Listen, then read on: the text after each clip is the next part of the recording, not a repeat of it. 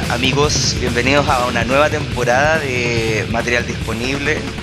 Eh, Material Disponible. Este es nuestro primer capítulo de la segunda temporada. Segunda eh, temporada. Si el pelado va de quería volver, nosotros también queríamos volver. Y bueno, estamos muy contentos. Si tu ex, si tu ex tóxica también quería volver. ah, bueno, ahí, depende, la, depende mucho eso. Se, se dice que es una regla que no se debe romper. Pero bueno, eh, estamos muy contentos de poder volver a juntarnos, a revisar el material que nos deja nuestra querida casta política nacional e internacional también. Pero antes que todo quiero introducir a, a, nuestro invitado de hoy, un youtuber polémico, una de las caras del rechazo y ahora un arrepentido de haber tomado la decisión de juntarse con las personas equivocadas al parecer. Eh, don Rodrigo Pulgar, Cripto. ¿Cómo están? ¡Espectacular! ¡Increíble! el primer programa en que me aplaudan. Eh, muchas gracias, ¿no? me habían recibido tan bien hace mucho tiempo. Y bueno, estamos muy contentos de que te sientas como en tu casa, te sientas tranquilo. Esta es una conversación distendida, por sobre todo, distendida. Eh, yo tengo un ritual que siempre tengo que saludar a, una mosquita que me anda ahí como picoteando, tratando de, de, picoteando. de boicotear los discursos. Boicotear. Pancha, ¿cómo estás? Hola jefe, ¿cómo está? Aquí muy bien, feliz de haberlo visto, jefe. Ahí está todo muy entretenido aquí, oiga, estoy, pero es que lo estaba echando de menos en las vacaciones, que no me tomé, pero lo, estaba echando de menos en las vacaciones. ¿No echaste de menos? Tengo muchas ganas de grabar. Sí, jefe, es que perroncito usted es muy bueno, usted es muy bueno con todos los otros. Qué bueno, Entonces eso, pues. Ahí vamos con harto material disponible en marzo, pues marzo con todo lo que... Con no sorprende marzo, siempre muy feliz. También agradecida de Ucrania y de Rusia. Gracias, gracias, gracias por darnos material. Ese igual es un material un poco más bélico, así que hay que tener cuidado con eso. Sí. ¿No es cierto, Miguel? ¿Cómo estás tú? Miguel, ¿cómo estás tú? Estoy eh, contento pero triste, así como contento porque 4-1 ayer, lamentablemente lo escuché en la carretera de vuelta de mis vacaciones que me dio el jefe. Eh, entonces triste por eso, porque es mi primer lunes y más encima el jefe dice, grabamos igual, weón.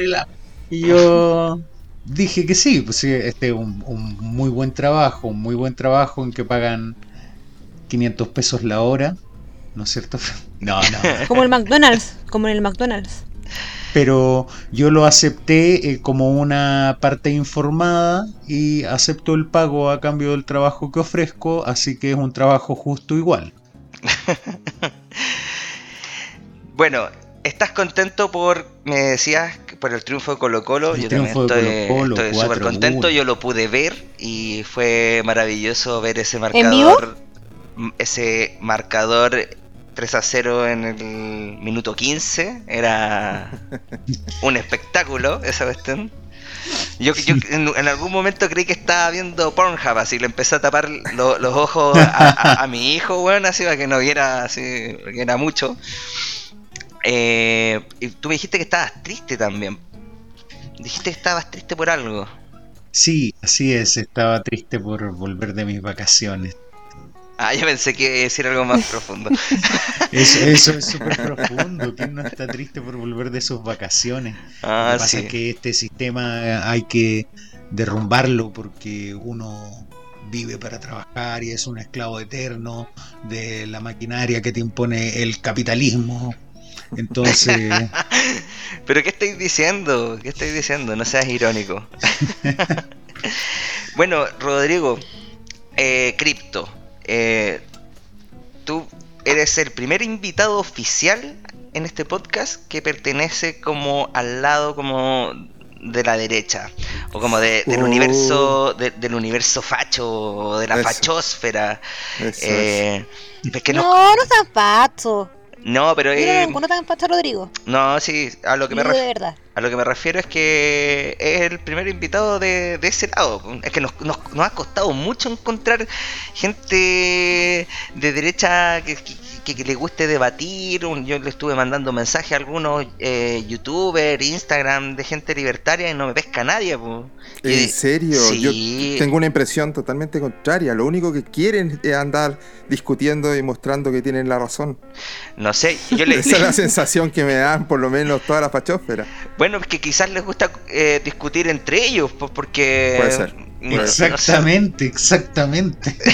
Es, mucho mejor, es mucho mejor cuando hay aplausos de fondo. Es mucho más cómodo. Entonces yo asumo que por eso también hay algunos algunas personalidades que nos que nos bloquearon. O sea, fue como que los bloquearon. Hola, te invitamos a conversar de liberalismo. Oye, a propósito de personalidades, mandémosle un saludo a la ministra ¿A la ministra Carla Rubilar. amorosa. Sí, es tan amorosa ella. Es muy amorosa. Siempre habla de, amor de, al prójimo. De las bendiciones. es una persona muy cristiana. Debe estar triste con lo que está pasando en Ucrania. Debe estar muy triste. Sí. Todos, todos estamos tristes, pero yo estoy sorprendido. No, no sé si es momento de profundizar en eso, pero sorprendido porque se puede venir algo muy grande y se habla ya de negociaciones a nivel eh, americano, Estados Unidos negociando con Venezuela para volver a comprar petróleo. Vuelve el perro arrepentido. Se habla de la, la, conversación secreta de Estados Unidos con Boric, en que Boric habría comprometido, según Tomás Mochati, el alineamiento de Chile con Estados Unidos por sobre China y o Rusia, porque China está con, Argentina haciendo una central nuclear en, la Patagonia, una central nuclear eléctrica, pero eso, eso, mencionaba Mochati al menos y tiene alguna credibilidad el Tatita, aunque después vi Gamba y Gamba ponía, Mochati está cagada teorizando con la weá. Gamba, Gamba yo creo que es lejos el mejor medio informativo de política, sobre todo por sus titulares. Lo encuentro, pero para enmarcarlos. Sí. Igual hay que entender que los medios buscan sensacionalismo para tener visitas y poder tener un plato de comida caliente al llegar a su casa. Tomás Mochati también debe comer. También debe tener necesidades nuestro querido Tomás. De seguro, de seguro que tiene necesidades. sí. yo, diría que más que necesidades son ambiciones, porque sus necesidades están absolutamente cubiertas. Pero, ¿cuánto salen los suspensores hoy en día? Tal vez hayan subido de, ese estilo, este, ese estilo es que es como el Larry King. Sí, pues si el Larry King a cuenta, pues siempre lo hemos dicho antes en este programa. Sí, eh, pero igual, si me hacen elegir a mí, yo elijo a los gringos, pues siempre ganan en las películas. Y, y, además... es que hay un tema ahí que yo creo que es difícil para Chile por el tema de ser socios comerciales. Nosotros dependemos mucho de China en cuanto a venta de materiales. Entonces tampoco nos conviene poner en contra. Aunque China, si bien es cierto, se puede ver como un aliado en Rusia y ha dicho que no lo va a condenar públicamente, tampoco se ha mostrado a favor de la guerra. Entonces tampoco pongamos que los chinos están 100% con Rusia porque no los veo así tampoco. No, no, claro, claro. Claramente no están así. No sé, el, el bloque ahí está como súper claro dibujado el mapa que son como entre comillas, entre comillas tres facciones. Están como eh, la OTAN y Estados Unidos principalmente, pero todos juntos. Eh, Rusia y tenía el bloque de China como ahí, expectante. O sea, ellos como que tienen claro que no, no, es que no, ellos tampoco están en una muy buena situación que digamos, entonces a ellos tampoco les conviene que se agarren a, a madrazos allá arriba y, y nos quedemos sin planeta. ellos, saben de lo que hay, eh, de cómo hacer rendir el suelo, porque imagínate cuántos chinos tiene ahí. Pero yo, yo creo que los chinos están expectantes, porque si ven que Estados Unidos no se mete en Ucrania eh, llegado a cierto punto, es que ya no se metió. Van a sentir que tienen la fortaleza para tomar Taiwán. Que ese también es un.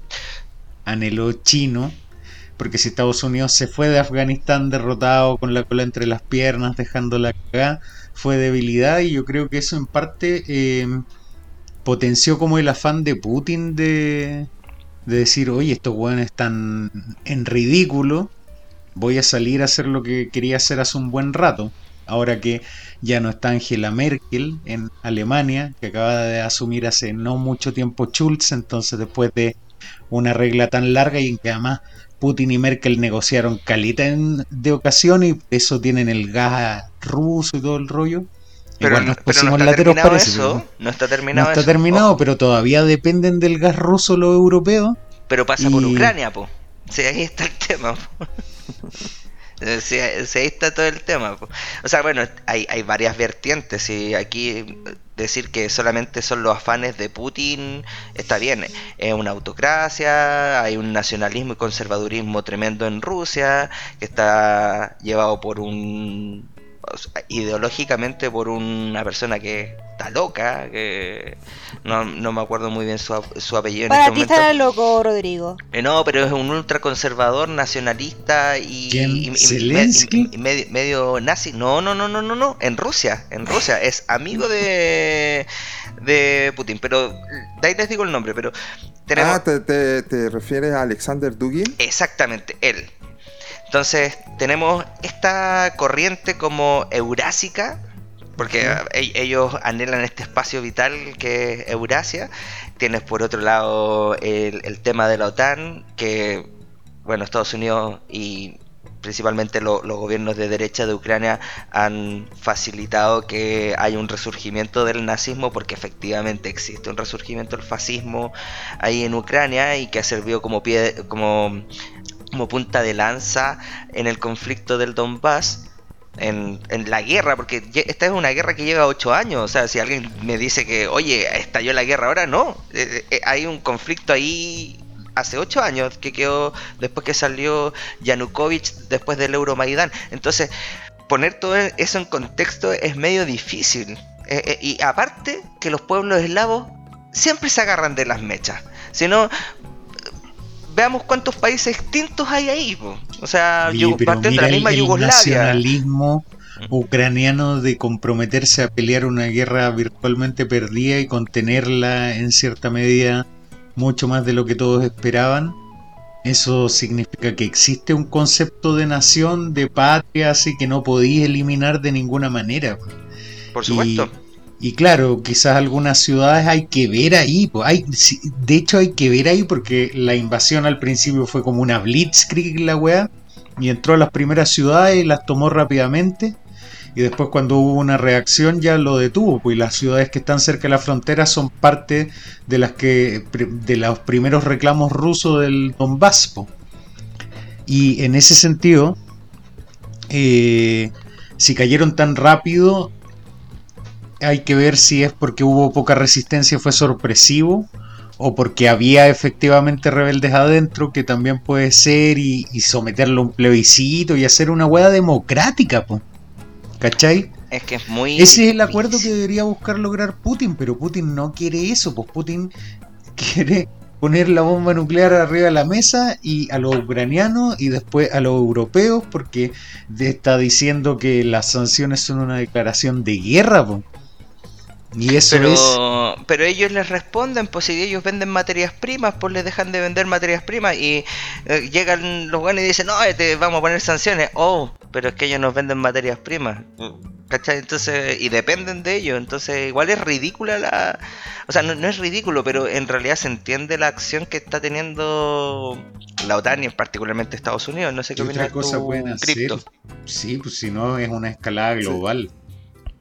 Es que es complejo, es complejo en muchos puntos de vista, porque eh, siempre hay que ver el, lado comercial, que termina siendo lo más importante en muchos sentidos, pero también tiene otros sentires como, como bien hablaban, está el sentir nacionalista, patriota de algunos, eh, por otro lado también se puede percibir, como yo he leído y he escuchado a varios analistas últimamente, que se ha percibido una debilidad occidental, si se quiere llamar a eso, en cuanto a una preocupación muy primer mundista de muchas cosas, dejando de lado eh, cosas que tal vez para un punto de vista más de siglo XX eran importantes, como el cuidar la, frontera, el, el, hacer fuerte tu ejército, etcétera, etcétera. Todo eso se fue quedando de lado para ir eh, desarrollándote en, en, no sé, pues en una guerra con perspectiva de género, en, en, militares que, sepan leer poesía en ocho idiomas. Entonces, claro, percibió eso Putin y dijo, tal vez este es el momento. Eso como lo, que diría el, el, tío Facho, se amariconaron. Se amariconaron. no, no, pero más el pensamiento de los líderes chinos, del líder de Putin. Sí, es que más que, más que verlo desde un punto de vista así, eh, es el hecho de que las prioridades eran otras y tal vez cometimos un error como, como sociedad mundial, lo digo, de, de ver como que el, tema de las guerras trascendimos a ello. Las guerras, como que muchos siguen pensando, las guerras son siglo XX, sí, ¿ah? Estamos ¿cierto? Sí. Pero en realidad África, bueno, aquí mismo donde está sucediendo lo que ha pasado con China, en Hong Kong, eh, te, demuestra de que las guerras siguen ahí. El Medio Oriente, ni hablar. Entonces, el, problema es que la visión eh, occidental, si es que existe eso, eh, es muy de evolucionemos humanistamente hablando eh, y olvidémonos de estas barbaries que existió en el pasado, ¿cierto? Y, por eso he visto análisis desde, desde que esto tiene que ver con por culpa de los hombres, he visto varios análisis de ahí. como como la gran Natalia Valdebenito. sí, sí. Hasta, puntos de vista. ¡Uy, qué ridícula esa mujer! de vista, es que eso, esas visiones existen y, están erradas porque hay otro punto de vista que piensa que esto es una nueva guerra fría de, de los comunistas contra contra los gringos y, llamar hoy en día a Rusia comunista sería no estar entendiendo bien, porque el mismo Alexander Dugin que tú hablabas, que vendría siendo como un poco el... un filo nazi. el maestro intelectual detrás de, Putin, él habla de una cuarta teoría política que ya se, se trascendió y, se derrotó al liberalismo, al comunismo y al, y al fascismo. Dice que los tres fueron derrotados, el último en ser derrotado fue el liberalismo, con la caída, según él, de, Estados Unidos y el deterioro de Occidente. Entonces ahora es hora de una cuarta, la cuarta teoría política que tiene su librito. Entonces tiene que esta mezcla nacionalista, media racista en algunos puntos, pero con, con la, la, época más fuerte de la Unión Soviética, una cuestión muy rara pero claro, y ahí tú tienes a Putin que no lo no podías decir estamos peleando contra comunistas, que es un poco también lo que pasa con China. Cuando tú a China dices, China el comunismo, no es el comunismo eh, de, todo el tiempo tampoco, porque este es un, es un imperio que maneja el libre mercado hacia afuera al menos, y, y utiliza el capitalismo muy fuertemente para volverse, que yo creo que ya está a puerta de ser la primera potencia mundial. Entonces, no podéis seguir viendo con esa, con esa mirada de guerra fría los conflictos actuales. No, no. Ahí está el error. Sí, o sea, lo que sí hay que recalcar es que esto es un error de la Guerra Fría. Porque, y ahí yo quiero situarlo en, lo que decías muy bien tú, Crypto, que son guerras siglo XX. El problema es que la última gran guerra que tuvimos fue una guerra en la que murió mucha gente, un poder bélico impresionante, pero no estábamos hablando de bombas nucleares y de hecho cuando tiraron la bomba nuclear eh, técnicamente terminó la guerra. Entonces eh, ahora una guerra que, que involucre es el solo hecho de que pueda haber como... Eh, un, conflicto bélico a esa escala eh, es de cuidado. Ahora tienen mucho más cuidado.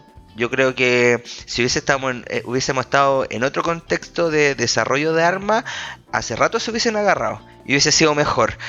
Pero eh, ahora, como estamos, eh, encuentro que es un pésimo momento.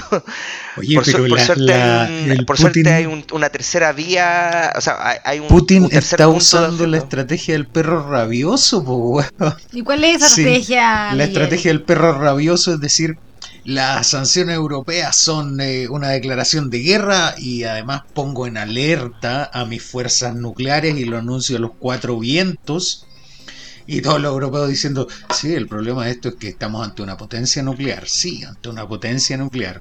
Mira, te apuesto que estos buenos van a tirar, van a tirar la, bomba y va a estar vencida. no, sé, igual no, sé qué es peor. es que los rusos mandaron lo más amateur de su ejército a Ucrania y eso aparentemente es cierto. Mandaron así como a conscriptos que estaban haciendo el servicio a Ucrania con equipamiento viejo y Putin tiene reservado lo mejor de su ejército sin haberse cansado ni un solo minuto. Muy probablemente. Y, y, eso te hace ver la estrategia de locura y de todo o nada, porque a todas luces está jugando un todo o nada, porque el país va a quebrar si, si él sigue dándole al, al asunto y, y no gana algo tiene, tiene que cerrar una negociación pronto en que le levanten las sanciones y él deje de hacer. Pero si sigue avanzando, eh, van a seguir aumentando las sanciones, no las va a poder aguantar y va a tener una revuelta interna o eh, por, porque el daño económico es fuertísimo o va y, va a ser derrocado, cosa que no quiere, entonces él va a seguir aumentando la apuesta hasta que va a ir Olin. Yo estoy...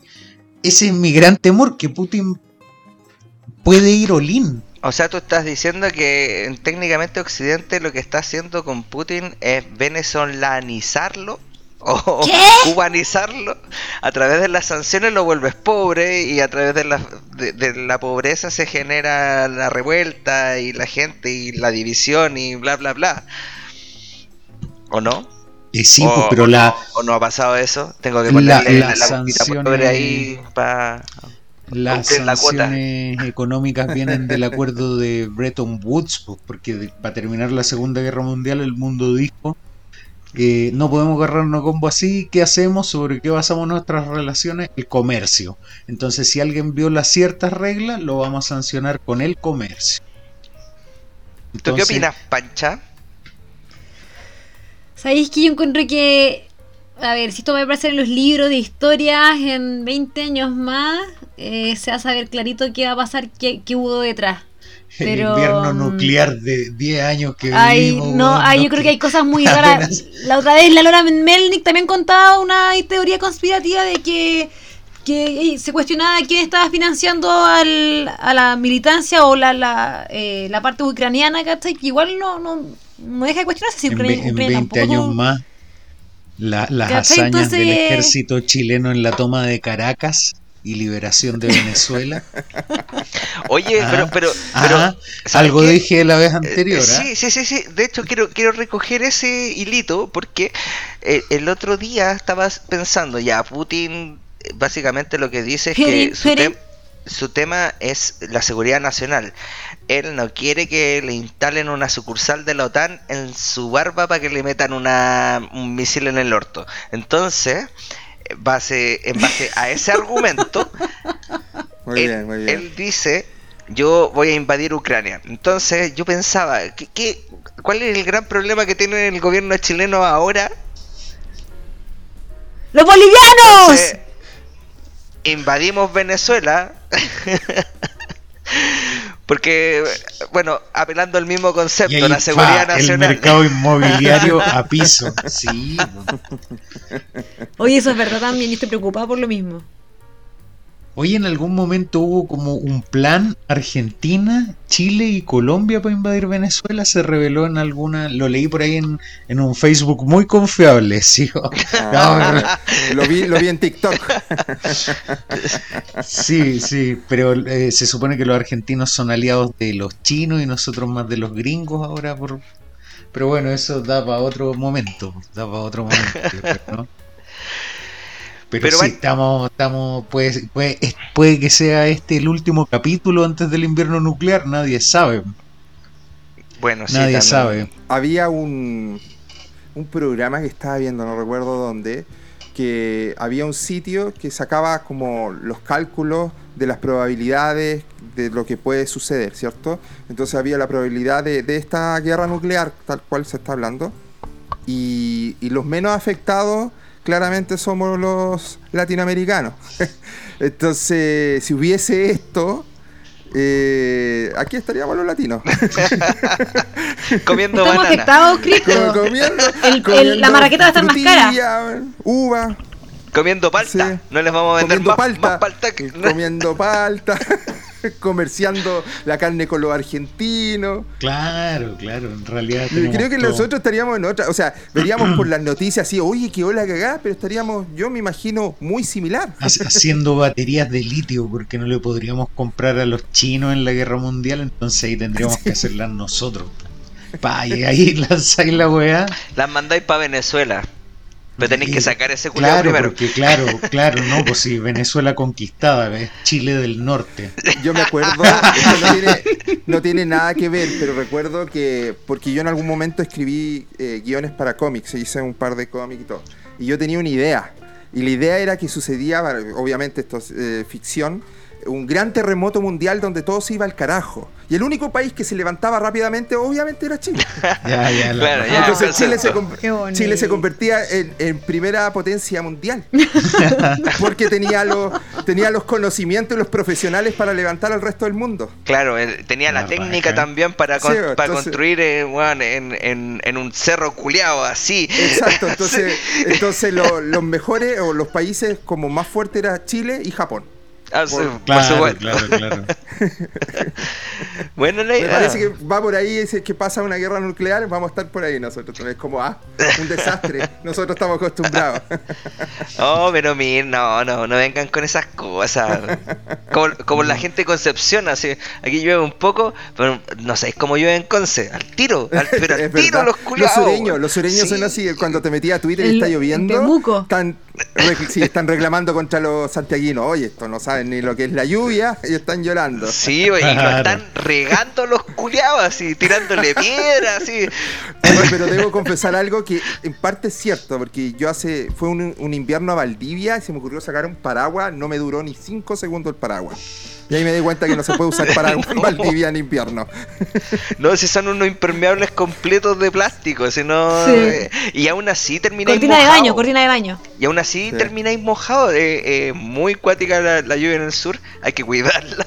No, pero igual se quejan, yo anduve por este verano, se quejan de que ya no llueve como antes ellos. Y yo decía, ¿cómo chucha, weón? Se está lloviendo más que la chucha, weón. No, pero ya no es como antes que. Y decía, no, antes 15 días seguidos sin parar. Weón, qué chucha, acá se sale el Mapocho, el canal San Carlos, weón. Sí. No, hay que Chile ayuda a Chile, los carritos. Para cruzar la Alamea. Eso, Chile, Chile, ayudaba a Chile, salía la gente del norte, weón, mandando todas las weas para acá, terremoto en el norte, devolver todas las weas para allá. Don Francisco en un, Don Francisco en un kayak por Gran Avenida, weón. Don Francisco después va a ser como sordo, weón. yo creo, yo creo que Don Francisco... Don Francisco no se puede morir. No. Que de verdad, como que va a ser Chile sin Don Francisco. Van a ir las viejas. Venezuela a, vieja a verlo en la tumba, si va a haber un ¿Te imaginas se muere, se muere Don Francisco y se acaba la, la caridad en Chile. nunca más volvemos a ayudar a alguien. Nos volvemos el país más egoísta del mundo. El único que unía a Chile era Don Francisco. Era el único buen motivado. No, existía la solidaridad. El, chileno no, es solidario, ¿eh? era Don Francisco el que motivaba. y si se muere Don Francisco en el gobierno de Boric, ¿qué haría oh. Boric? ¿Le haría una, bandera media por Don Francisco? No, yo creo que si Boric es lo suficientemente amarillo, como para hacer un. Y la ministra de la Mujer no huevería que tiene la modelo esa de Miami, lo, lo acusó de acoso y salió inocente, pero igual pagó unas luquitas. ¿Ah? No lo huevearían porque Don Francisco, igual Don Francisco es relativamente incancelable, si yo lo tengo en mi lista junto al Julito César, no sé si, bueno, eso no creo, pero aquí siempre yo lo digo y lo, lo sigo diciendo. Intocables para mí Julito César, Pancho Saavedra, Camiroaga lamentablemente que paz descanse en pedazos. Me hace pedazos a mí también. Eh, Pancho Saavedra, Julito y Don Francisco. Y Don Francisco. Y está intentando entrar a la lista Zabaleta, pero puede que sea por su amistad con, con Pancho Saavedra y porque Zabaleta siempre pone la cordura política y dice, weón, pero mira la weón que están haciendo, ¿no? Y saca compra dólares, weón, le dice. Oye, a mí me da risa porque eh, me invitaron a este programa, me dieron una pauta y no se la he respetado, así que quiero pedir disculpas por tenerlo a hablar. Aquí estamos hablando de Don Francisco por mi culpa. No, No, no, no. este programa. Somos muy es- espontáneos, es somos una muy locura, espontáneos. sí, fluimos a veces Esto, debe- cualquier loco. parte. esto en su derivada debería Sí, llamarse ra- loco. rama disponible, porque nos vamos por las ramas, sí, pero árbol, cambio- árbol disponible. Te cambio la, la pauta de hoy por lo que tengo en mi bolsillo. ¿Dispara usted o disparo yo? Don Francisco, no, mira, para mí el único incancelable y el infunable, el gran dios Chayán. Ese es el único e Es que, irrestricto. ¿sabéis qué? ¿Quién para mí es, como infunable, pero así como de real? El Quique Morandé, porque tiene todo para ser funado. Y yo no, o sea, lo han intentado funar, pero jamás lo he visto que lo hayan tenido que despedir de la televisión o cualquier cosa. Él se va, ¿cachai no? Él tiene todo para ser funado. Es como, es como Carol Dance cuando sea viejo. Eh, Pero sí, Pero, eh, pero el, mismo linaje, está. el mismo Oye, linaje. en las protestas, todos con carteles, Carol Dance, no sé qué, pero Kiki Morandé seguía ahí, en Mega, haciendo sus cosas. Así que yo creo que él es el verdadero infunable. Pero igual en Iquique lo hicieron pico, sí. La última ¿Sí? vez que animó, después te voy a mandar un video por interno que fue la última vez que eh, a Oh. él lo invitaron como un evento y lo pifiaron así brígido. Muy Pero ¿quién va a un evento donde está Kike Morandé y lo pifea? Como, voy a ir a ver a Kike Morandé para pifiar. No, no, no, no, es que a Kike Morandé lo invitaron como animador del evento. Ellos iban a ver a otros artistas, así como el, fe- Ah. el festival de Chimbarongo, por ponerte un ejemplo. Que a lo Sí. mejor lo pifiaron porque no llevó enanos. Llegó Claro, sin enanos la wea. Do- donde se, gaba- se ganaban, no sé, pues el, el chancho de, de mimbre. La ¿cachai? empanada de kilo de oro. claro, una cuestión así. Ahí estaba Kike. La cazuela más grande. O ni Kike, no sé. Pero fue en, al- en algún. Y en algún- Iquique, ¿qué se ganaba? No, que no, no sé si fue Chimbaronco y Quique, pero es que ni Quique Ah, le chucha, pegaron. está ahí cerquita, weón. Eh, eh, es, que, es que lo que pasa es que ni Quique No, le pegaron fue en- en Punta Magallanes. Por eso quizás estoy medio confundido. Porque yo sé que vi a alguien con pantalón kaki, con, con, con camisita abierta, así. Ah, pero podría ser cualquiera el audio del republicano. Pero también puede ser, puede ser, puede ser Quique Morandé perfectamente y puede También, ser sí. Cast, ¿cachai? Eh, pero alguien que lo vi así hecho pico, eh, no sé, tengo, tengo la, la, la Oye, ahí. esa weá me parece pésimo, weón. Eso- ese episodio es un episodio que habla muy mal de, lo- de la Universidad Arturo Prat. Sí, sí, sí. Ya, pero métele un poco de inmigrante a la weá y en Iquique aman a Cast, pues, weón. Listo. No, pero ni Kike amaban a Parisi. oh, Sí. sí, también. Ahí fue Sí. el rockstar, el rockstar del norte es Parisi. Sí, pues. Sí, que no lo supo capitalizar cuando se pegó el balazo en las patas, porque Que capaz que jamás ha ido al norte Parisi. Encima. Pensándolo, no sé. No sé si Parisi conoce a Arica, por ejemplo. Se lo Yo- preguntaría. No, yo creo que sí. O sea, yo creo que si Juan con suerte conoce a su hijo, Juan iba a conocer a Arica, weón. No, sí, yo creo que conocí Es así, hacía clases Rodrigo. por ahí, me han contado mis amigos de, de ese ámbito que, ¿Que si lo conoce? que giraba, como que a veces tenía que hacer cursos de weá a, a distintas Ah, ya, regiones y ciudades y ahí conocen harto Chile los profesores más pulentos y París estaba como en la lista de los más pulentos. Ah, bueno, bueno. Es que tenía es que- su par de papers connotados y eso le dio prestigio rápidamente. París tuvo una carrera académica Meteórica. meteórica. Meteórica. Acabamos, acabamos de descubrir quién de aquí votó por Parisi. No, voy a no, decir no, yo, yo, yo- yo ni cagando votaría por París. Imposible. Oye, ten- todo ser objetivo, tenemos- Miguel. Tenemos que hablar de criptomonedas. Tenemos que hablar de criptomonedas.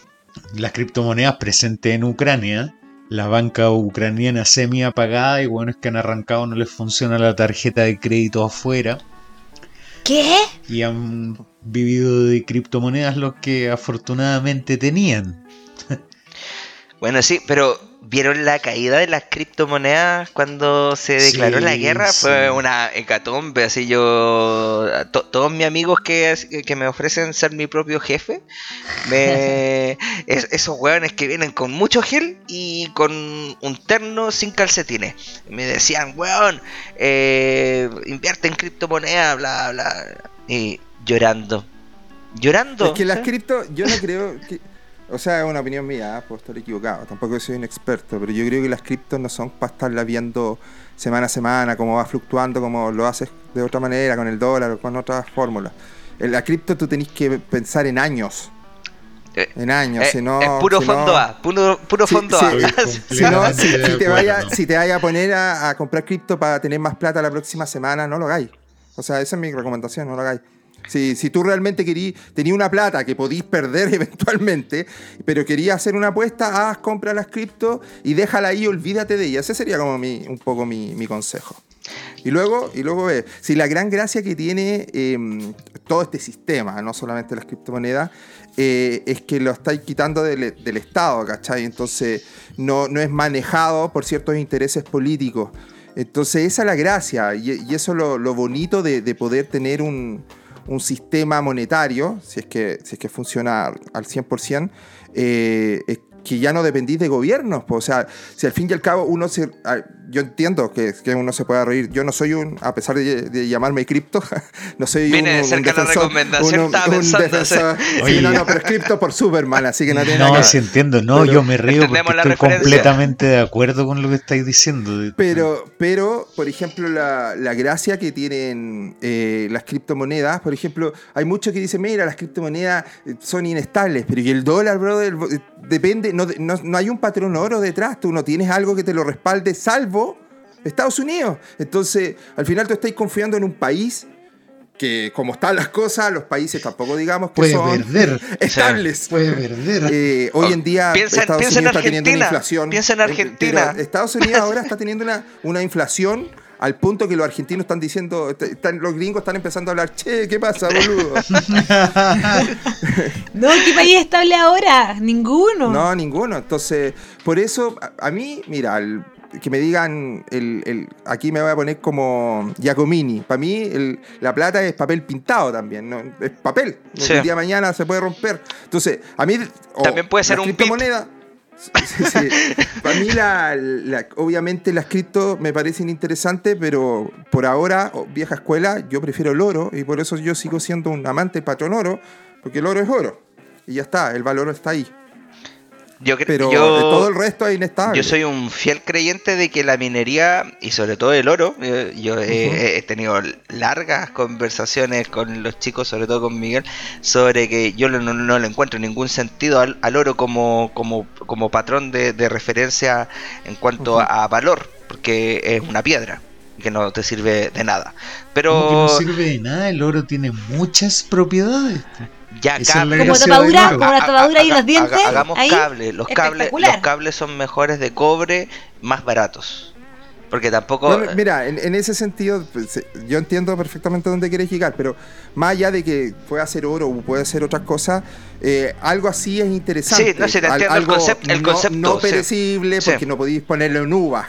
No, claro, claro. En, un claro, claro. Pero claro, así yo creo que te da una referencia. Miguel Ancho Basto, eh, yo, yo sé que no son de ese pensamiento, pero Miguel Ancho Basto tiene unas explicaciones bien interesantes en ese punto.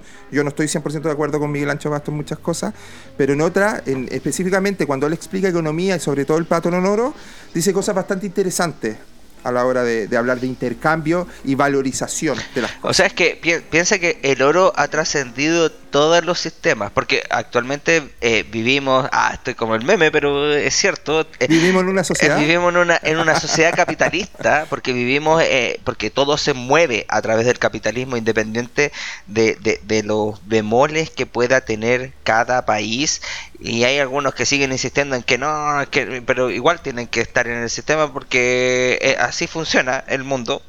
ya ganó el capitalismo.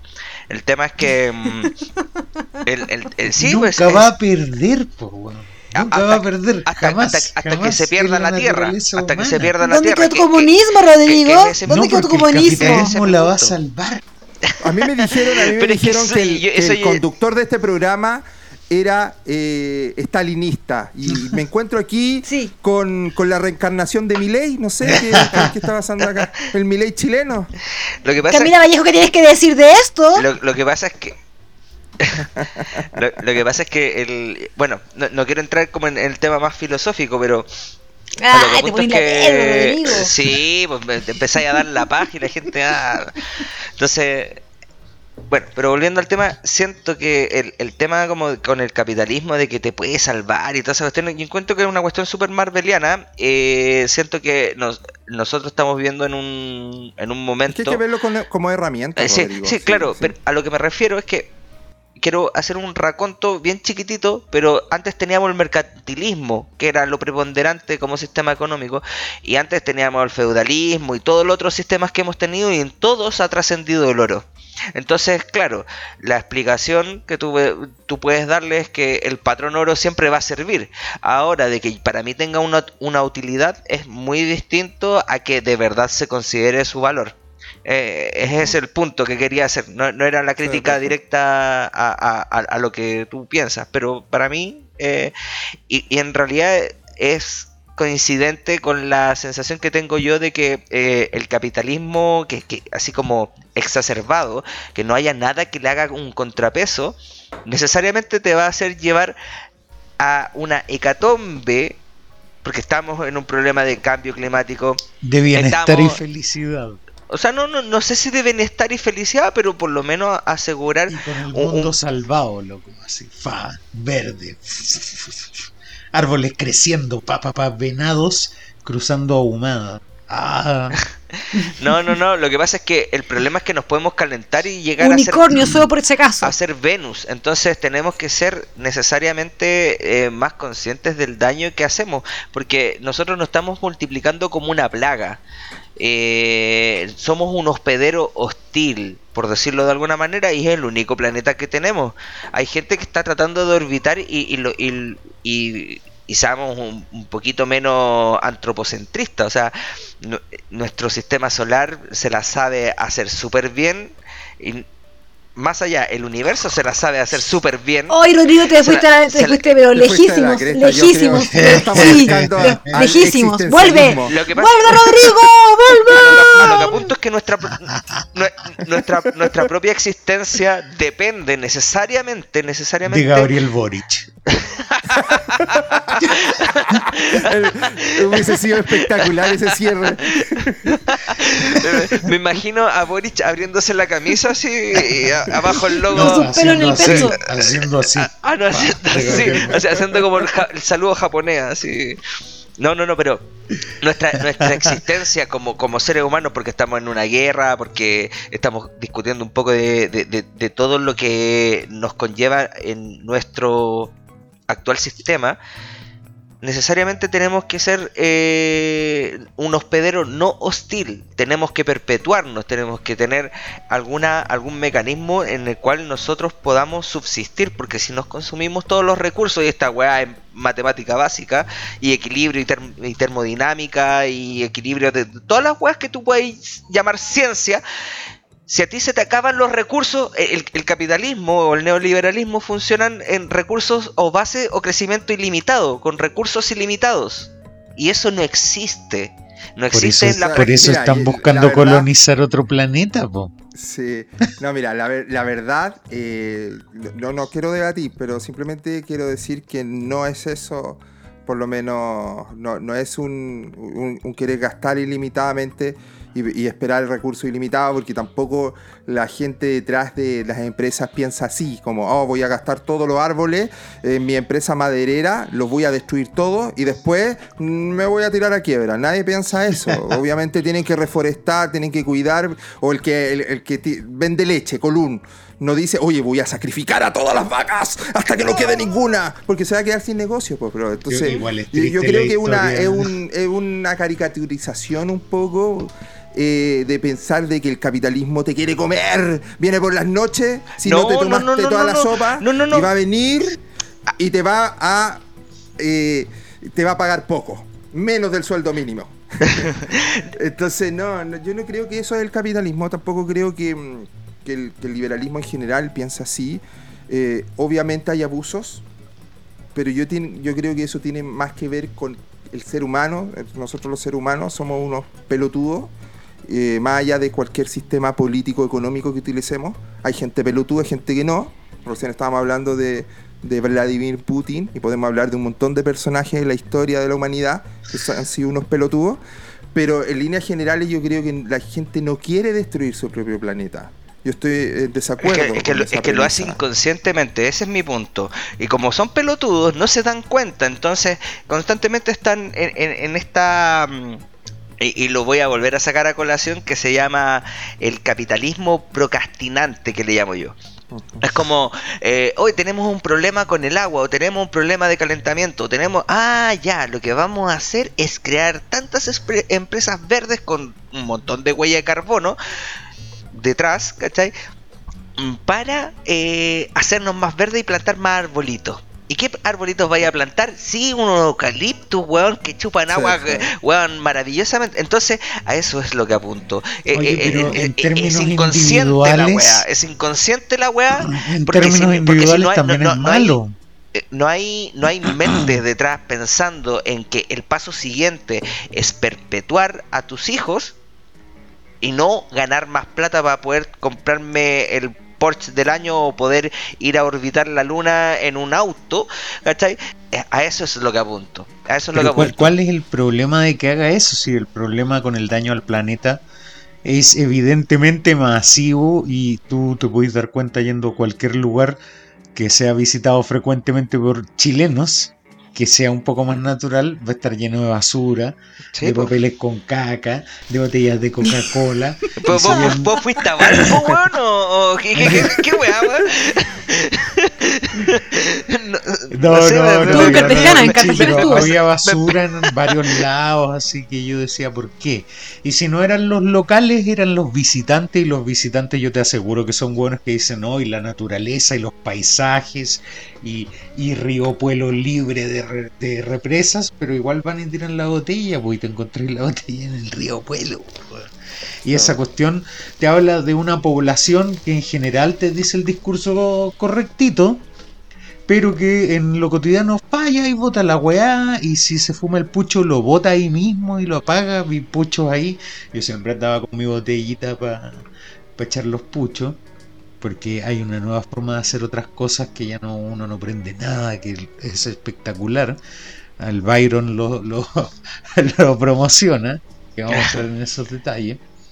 No, que para eh, entonces es un problema cultural, un problema cultural. Los parques ¿Por qué aquí en Chile está todo rayado? En, otros países, en las series que veo, no es así. Ah, anda a Nueva York, el, solo metro ya que hay con depresión. Y está todo rayado. En City Tour no parecen esas cosas. No, no, sí, pero, pero igual, igual aquí en Chile está todo rayado, pero todo, todo, todo, todo. No hay nada que no esté rayado. Ni una weá, sí. Y eso es terrible. mañana la Universidad de Chile va a estar, no voy a decir nada más que apoyo la igualdad de oportunidades entre los géneros a nivel social, pero te aseguro que mañana la Casa Central de la Universidad de Chile, que está limpita, va a estar rayada con muerte al macho, macho opresor y todo eso. Y si ya tienes un movimiento y la atención de los medios durante un día, ¿para qué ahí un rayado que lo único que hace es desprestigiarlo? Sí, absolutamente. Yo estoy de acuerdo con eso. Yo, estoy de acuerdo, más allá de lo que vaya a pasar en el 8M, sino que las protestas en general. Yo entiendo y, aplaudo y, estoy de acuerdo con las protestas, porque si, si alguien quiere, en su libertad de expresión, eh, utilizarla para salir a la calle con un cartel, con un megáfono, con lo que sea, y decir lo que piensa, me parece súper bien. Pero destruir la propiedad pública y privada porque me siento rebelde, me siento choro y pongo acá, cuidado que venimos por ustedes o lo que sea, la consigna, eh, lo veo totalmente innecesario y, que no hace ningún tipo de cambio tampoco. O sea, por último uno dijera, ¿sabéis que después del rayar no sé cuántas paredes se logró un tremendo cambio? Pero tampoco es así. Claro, claro. A mí me gustaría saber qué es lo que opina la pancha de esto. Ya que estamos hablando de algo que ¿De qué cosa? Que tengo spray de ocho colores, para decir. De lo que va a pasar mañana, pues, mujer. Ah. No sé, no sé. Ahí hay de todo igual. uno que es de centro y, y que no juzga nada y acep- y acepta y entiende todo. No sé, pero igual estas comadres de repente se dan color, es verdad. Y lo bueno es que cada vez, cada año que pasa, ya no te regalan flores. Ah, eso es bueno, eso es no te dicen positivo. una flor para otra flor, no, y eso se agradece. Oye, ¿y no te ha llegado el peluche gigante así como de. El oso. de- Menos mal de no. 20 así que Oye, llega en, ¿y chocolate Uber. también te enojaríais? Me han llegado, me han llegado calugas. Del, del empleador, Pelayo. me han llegado, me han llegado calugas. Del Feliz empleador. Día de la Mujer, celebramos el Día de la Mujer. Y hoy día la noticia decían a cada rato, es que se conmemora, se conmemora, se conmemora. Pa, pa, pa, se conmemora. Ay, que claro, pero no sé. ¿Qué te no sentiste sé, no sé en qué es- eh, salía, se conmemora y salía con subtítulos chino, ruso, ucraniano. Bueno, en todos los idiomas se conmemora, así dejen de saludar. Sí, oye, feliz día a todas. Llega, mi- llega mi tía con una señora muy señora. Feliz día a todas mis sobrinas, feliz día a todas mis Sí, sobrinas. eso al final genera un mucho. problema porque al final hay gente que igual se va a ofender si uno no la saluda, entonces uno tiene que hacer una selección. Eso, eso al menos he observado yo. Hay señoras que te agradecen tanto así, entonces yo las tengo identificadas cuando llego al estudio a grabar mis películas. Entonces, por ejemplo, le llego a Teresita Reyes, me agradece el bombón. Y tengo un besito en la mejilla aquí, bien baboso. ¿Por qué tenía que ser Teresita Reyes? No, no podía ser la Catalina Olcayo o la Mónica Godoy. No podía ser la Coca- Teresita Reyes, tenía que ser Teresita Reyes. Ya, sí. sí. Curiosamente siempre No, pero, la utilizo oye. en el papel de sirvienta, Ah, pero que, que innovador. de nana, de una casona. Contrato a, a Cruz Coque como adolescente, que está estudiando, eh, que está estu- estudiando, Adolescente cuico. claro, Sí. claro, que está estudiando arquitectura y que se va a la Araucanía, se va a la Araucanía y quema a un latifundista, interpretado por Romeo Pero no Silver, muere. Pero no muere. que se llama Fuera de control, por favor, estado de excepción. Ah, ya. Y que 20 años después se cambia la identidad. Claro, claro. Era, era- era trans mapuche. No, ya, ya, no, no, Trans nos, vamos, nos vamos a meter en, en cosas funables. No, salgamos de ahí. El hijo de Pamela, el, el el hije de Pamela. Giles, ¿o no? ¿Tú Sí, contaste esa historia alguna vez en algún capítulo que nadie sí. escuchó? Fue, fue terrible esa cuestión, pero parece que era una performance. Eh, o no sé, pero porque ahora parece que está normal, no Oh, sé. Qué, qué buena performance fue su tesis de título. que- que- de teatro. Quizás es género fluido. Vaya a saber uno. ¿Qué? Vaya a saber uno, son cosas, eso son cosas muy complicadas que no, no, no, no, no quiero ah, Sí, nos, estamos metiendo en lugares. No, no mejor entres no. ahí. Sal de ahí, sal de ahí. Sal de ahí. Me acordé de alguien que lo, lo- siempre lo retan. Don Diego Sa- Chalper. Ah, yo ¿Dónde- pensé que sal de ahí, Ay, Vladimir. muero. Sal de Son ahí, lo lindo que Vladimir. hay. Don Diego Chalper, la semana pasada, o antes pasada, ¿Qué dijo? em, citó una reunión de RN. Como Con su- para... ¿ah? Con su un- plan. ¿O A un hotel, a un hotel, toda la ¿Él cuestión. se rajó o usó recursos del partido, el culiao? Yo ¿Qué creo que dirían del los partido. militantes si usó recursos del partido? Que son ratas hasta para esto, esta, esta casta política de mierda. Lo pagaron los mismos militantes. La cosa es que eh, los militantes, habiendo pagado su entrada VIP para ir a escuchar a Don Diego Para conocer, para conocer a uno de los comediantes más exitosos de Chile. Oye, y- Exactamente. Y, fue Chaguán. Ah, no sé. encuentro buen mozo. Francisca, Sí, Francisca sí. debe saber porque lo encuentra buen mozo. Entonces, Yo lo encuentro muy buen mozo, pero no, no lo he seguido. Estoy perdida con él. Podría tiempo no lo veo. inscribirte en Renovación Nacional de man llegáis a Chaguán si tiene una pinta de cuentero. Y me saco una foto con él. Claro, ¿Será soltero? ¿Será casado? ¿Viudo? ¿Qué será? Debe ser casado, pero como en el segundo matrimonio, yo creo. pero bueno, Sí, tiene toda esa pinta, sí, sí. la cosa es que Diego Chalper, eh, en su afán de, de- de- de poder dictar cátedra, y en realidad hacer, como muy bien dice Don Crypto, un buen show de stand-up, invitó a toda la gente de RN, donde él eh, llamaba a atrofiar al gobierno de Boric. Atrofiarlo. Utilizó, esa palabra. De todas las existentes en el lenguaje español, tenía que utilizar atrofiar. Atrofiarse. ¿Y, eh, cuál era? Oponerse, oponerse sonaba bien. pero no, no, no, no, es que era para sonar rimbombante, porque a él, a, él le gusta. claro, una declaración fuerte de un Führer, así más o menos. Pero es que más encima un término, él, él es muy memeable. Más encima utiliza un término que lo van a memear, obviamente, a él. Sí, pues, porque a él se le atrofió el cerebro hace rato, pero bueno, ahí, está hecho el meme. Gente, hágalo ya, no, no, tarde. La cosa es que mm, Don, don Diego Chalper eh, también llamó a que perdiera la fuerza moral la constituyente. Entonces, A, mí lo que más me llama la atención es que él estaba diciendo que esta weá era una estrategia. Y tú cuando tienes una estrategia, tú no dices qué es lo que vaya a hacer, pues, weón. O sea, la estrategia es, ojalá que no la sepa tu oponente. Ojalá. ojalá. Entonces, que lo mejor está, este niño... está, blufeando y va a aprobar todas las reformas de Boric. Es que tal vez, Oye, tal vez Diego Chalper no ha jugado ajedrez en su vida. No, no, ni Magic, ni ningún juego que, que requiera Magic. Por favor, yo pensé que iba a ser el más ñoño de este No, yo soy tu solamente Yo pensé que jugaba mitos y leyendas. No, Magic es el nivel así de. nivel dios de lo ñoño. Sí, es, como, es como Dream Theater. Es, una weá así. Hay algo, una sola cosa más ñoño que el Magic. ¿Qué cosa? Que jugar rol. Ah, ya, ya, no, esa bueno, no. Y con los dados, con los dados de muchas caras. Sí, sí. Ya, no has llegado ahí todavía. Diego Chalper se entregaba a los pacos jugando rol.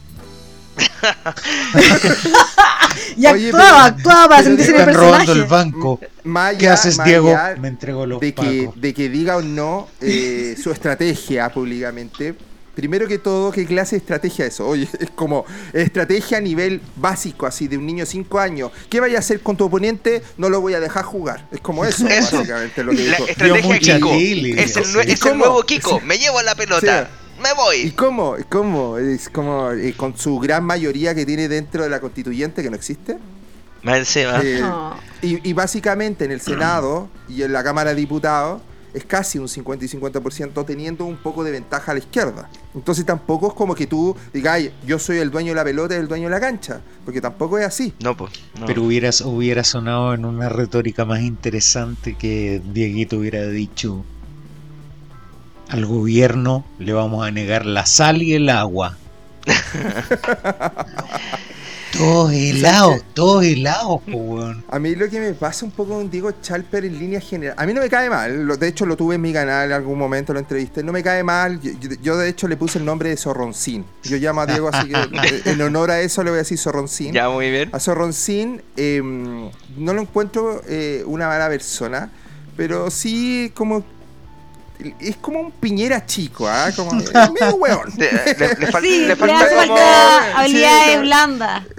Sí, habilidad en su discurso. Necesita, no sé qué, qué, tipo de asesores comunicacionales contrata Piñera y Diego Chalper, pero deberían ser despedidos inmediatamente. Entonces, el, Diego Chalper en general es muy errático, porque él era el que hablaba de rechazar para reformar, mostrando un poco de amarillismo, ¿no? Me cerco al centro. Pero ahora cuando hablas de atrofiar al gobierno, de, te, va a malo extremo, entonces como que no tiene claro. recuerdo que en algún momento, eh, eh, cuando Sichel criticó fuertemente a José Antonio Cast, Chalper le prestó ropa a Cast y es como, Chalper, ahí no, sal de ahí, esa no es tu familia. No es tu familia, exactamente. no es tu familia, Chalper. José Antonio Cast no te quiere. no, y, era como que tú lo veías y estaba parado al lado de él, así como con cara de incómodo. Eh, con esa cara como que se le salían los ojos y que, y que ponía los labios como el Peter Parker de, de Tobey Maguire. Así como que... Entonces yo no, no, no sé, no sé cuál. A ver, yo entiendo que la ambición eh, puedo estar equivocado, pero por lo que escuché por ahí en ciertos sectores em, y ciertos partidos, quieren potenciar a Diego Chalper como uno de los líderes potentes de la derecha. ¿Por qué? Porque la, derecha piensa así. La, derecha, eh, discúlpeme, yo soy muy crítico con, la derecha, pero eh, no tienen ni idea de lo que están haciendo. Hace bastante años. Yo diría que de antes del golpe militar, de hecho, de la dictadura y todo el tema de que la derecha hoy en día lo que hace es repetir lo que hace la izquierda y ver si les resulta mejor. Entonces, a ver, ¿quién le fue bien? A Boric. Qué buen joven tenemos nosotros. Chalper, listo. Chalper. No, claro. Eh, cero, cero, cero así darle una vuelta. Claro. No, esto tal vez estaba considerado como la imagen joven de la RN, de la derecha, haciendo que yo, como que cero eh, cero influencia, cero influencer de derecha, por decirlo así. Nada. Nada, nada. Pues estoy diciendo que Marcelita Sabat, que a mí me encanta ella, tenía más, más power que. Yo, yo la conozco en persona y es. Eh, sí, tiene lo suyo, ¿ah? Tiene lo suyo y sería un, un aporte. Lo que pasa es con. Si hay una lectura que sí está eh, correcta, es que no es solamente Boric, es Iskia es Giorgio Jackson, entonces tiene una cantidad de jóvenes, Camila Vallejo, eh, Carlos Cariola, etcétera, tenía una cantidad de, sub 40 o sub 36 eh, bastante grande. Por ende, se puede hablar que la izquierda, la izquierda chilena tiene una proyección, una proyección a 10, 20 años, si se quiere, ¿cierto? Porque la edad la tiene, por lo menos, estos niños. En cambio, la derecha, eh, la mayoría son todos los vejetes, o sea, eh, básicamente el más joven, que era Siche, le, quitaron la, el colchón a la primera que pudieron y se fueron con José Antonio Cast. De asustado. Y, yo creo que si no estaba José Antonio Cast, eh, hubiesen apoyado a Hermógenes Pérez de Arce, de ser posible. a Parisi, a Parisi. A Parisi. pero claro, eh, yo creo que, es un buen momento para jugar el sub 40. No, me parece mala estrategia, pero el problema es, que encuentren el primero. Ya, ¿quién tiene más relevancia? Está en la Cámara de Diputados, ya, chal. Pero ¿por qué no buscáis, o, por último, empieza tú a crear tus propios. Eh, eh, futuros líderes y al fin y al cabo todos estos chiquillos de la izquierda salieron del movimiento pingüino, o sea, antes de los pingüinos no existían. Entonces, ¿por qué no la, derecha intentar algo así proyectado a 10 años más? Y tienen que dar entender que esta batalla la perdieron mucho antes de que perdiera José Antonio Cast. Esta porque, pero yo te voy a decir por qué. esa batalla, porque esa es la entre comillas batalla cultural. Yo te voy a la toma de los colegios públicos, en que en todo colegio público te encontráis un mural de Allende, un mural de, del Che en todo colegio público. Entonces, eso te hace eh, evidente que existió una batalla cultural y que se perdió hace muchos años en la educación pública. tenemos que y donde fueron todas las grandes una, rebeliones. Una de Pinochet y, un, crucifijo de Cristo. No, pues no podéis poner a, líderes, a líderes eh, complicados, pues digamos, a líderes es que Ahí está el problema. Rodrigo, yo creo que tocó el, gran problema que creo yo nuevamente em, de la derecha. Porque tú podéis poner a Salvador Allende, más allá que te pueda gustar o no, yo no soy partidario de Salvador Allende, pero el tipo era un orador tremendo, era una persona muy un culta. Si ponía, al Che Guevara, que asesina toda la cuestión, pero el tipo se convirtió en, una, en, un icono pop mundial. Y así, eh, Víctor Jara, Silvio Rodríguez, son leyendas, Los Prisioneros, son leyendas. Bob Dylan, tú tenías un montón de gente de izquierda que es muy cool. Y la derecha chilena se aferra a Pinochet, que discúlpenme, eh, un, caballero ignorante, no lo mejor que tenía faltaba eh, cultura. en cuanto patrón de fondo. Sí y, el verdadero cerebro de, era Lucía Iriarte. Ella era la cabeza no no era él. No y, es un asesino aparte. Entonces como que eh, es un genocida de hecho. Entonces y, por otro lado tenía la parte como conservadora que es como, no, es que Dios, Dios quiere esto, Dios quiere esto. Entonces, yo recuerdo que un libertario, no recuerdo quién había dicho, eh, creo que fue Juan Piña de, España, no estoy 100% seguro, pero dijo, batalla cultural, para la derecha la batalla cultural es una guerra santa es un nacionalismo católico. Eso le llama guerra cultural. La guerra cultural para la derecha es, eh, es, volvernos a todos creyentes. Y ese es el gran problema. La derecha no debería meterse en ese punto.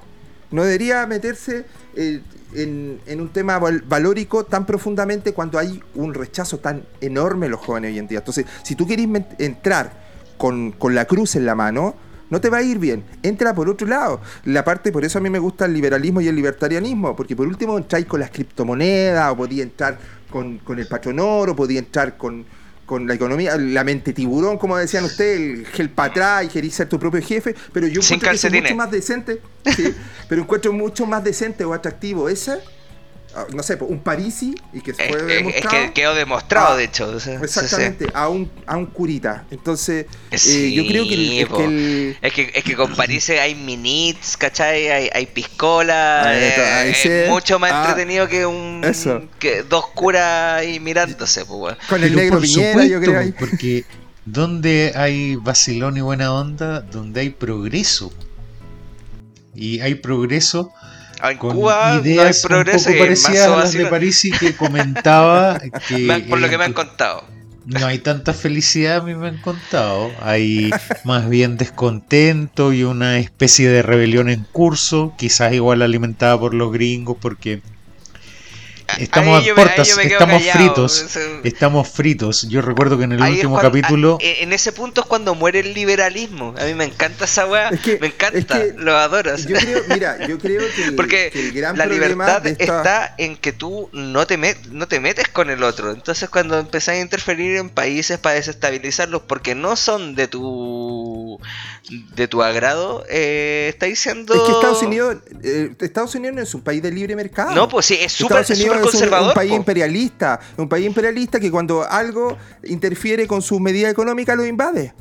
Si Estados Unidos no es, no es el país de la libertad, a mí cuando como libertario me dicen, pero ahí tenéis tú Estados Unidos, pero si Estados Unidos no es mi proyecto de... De hecho, si supieran cómo sería mi proyecto país, primero no sería un país, porque estoy en contra del Estado y estoy en contra de los políticos.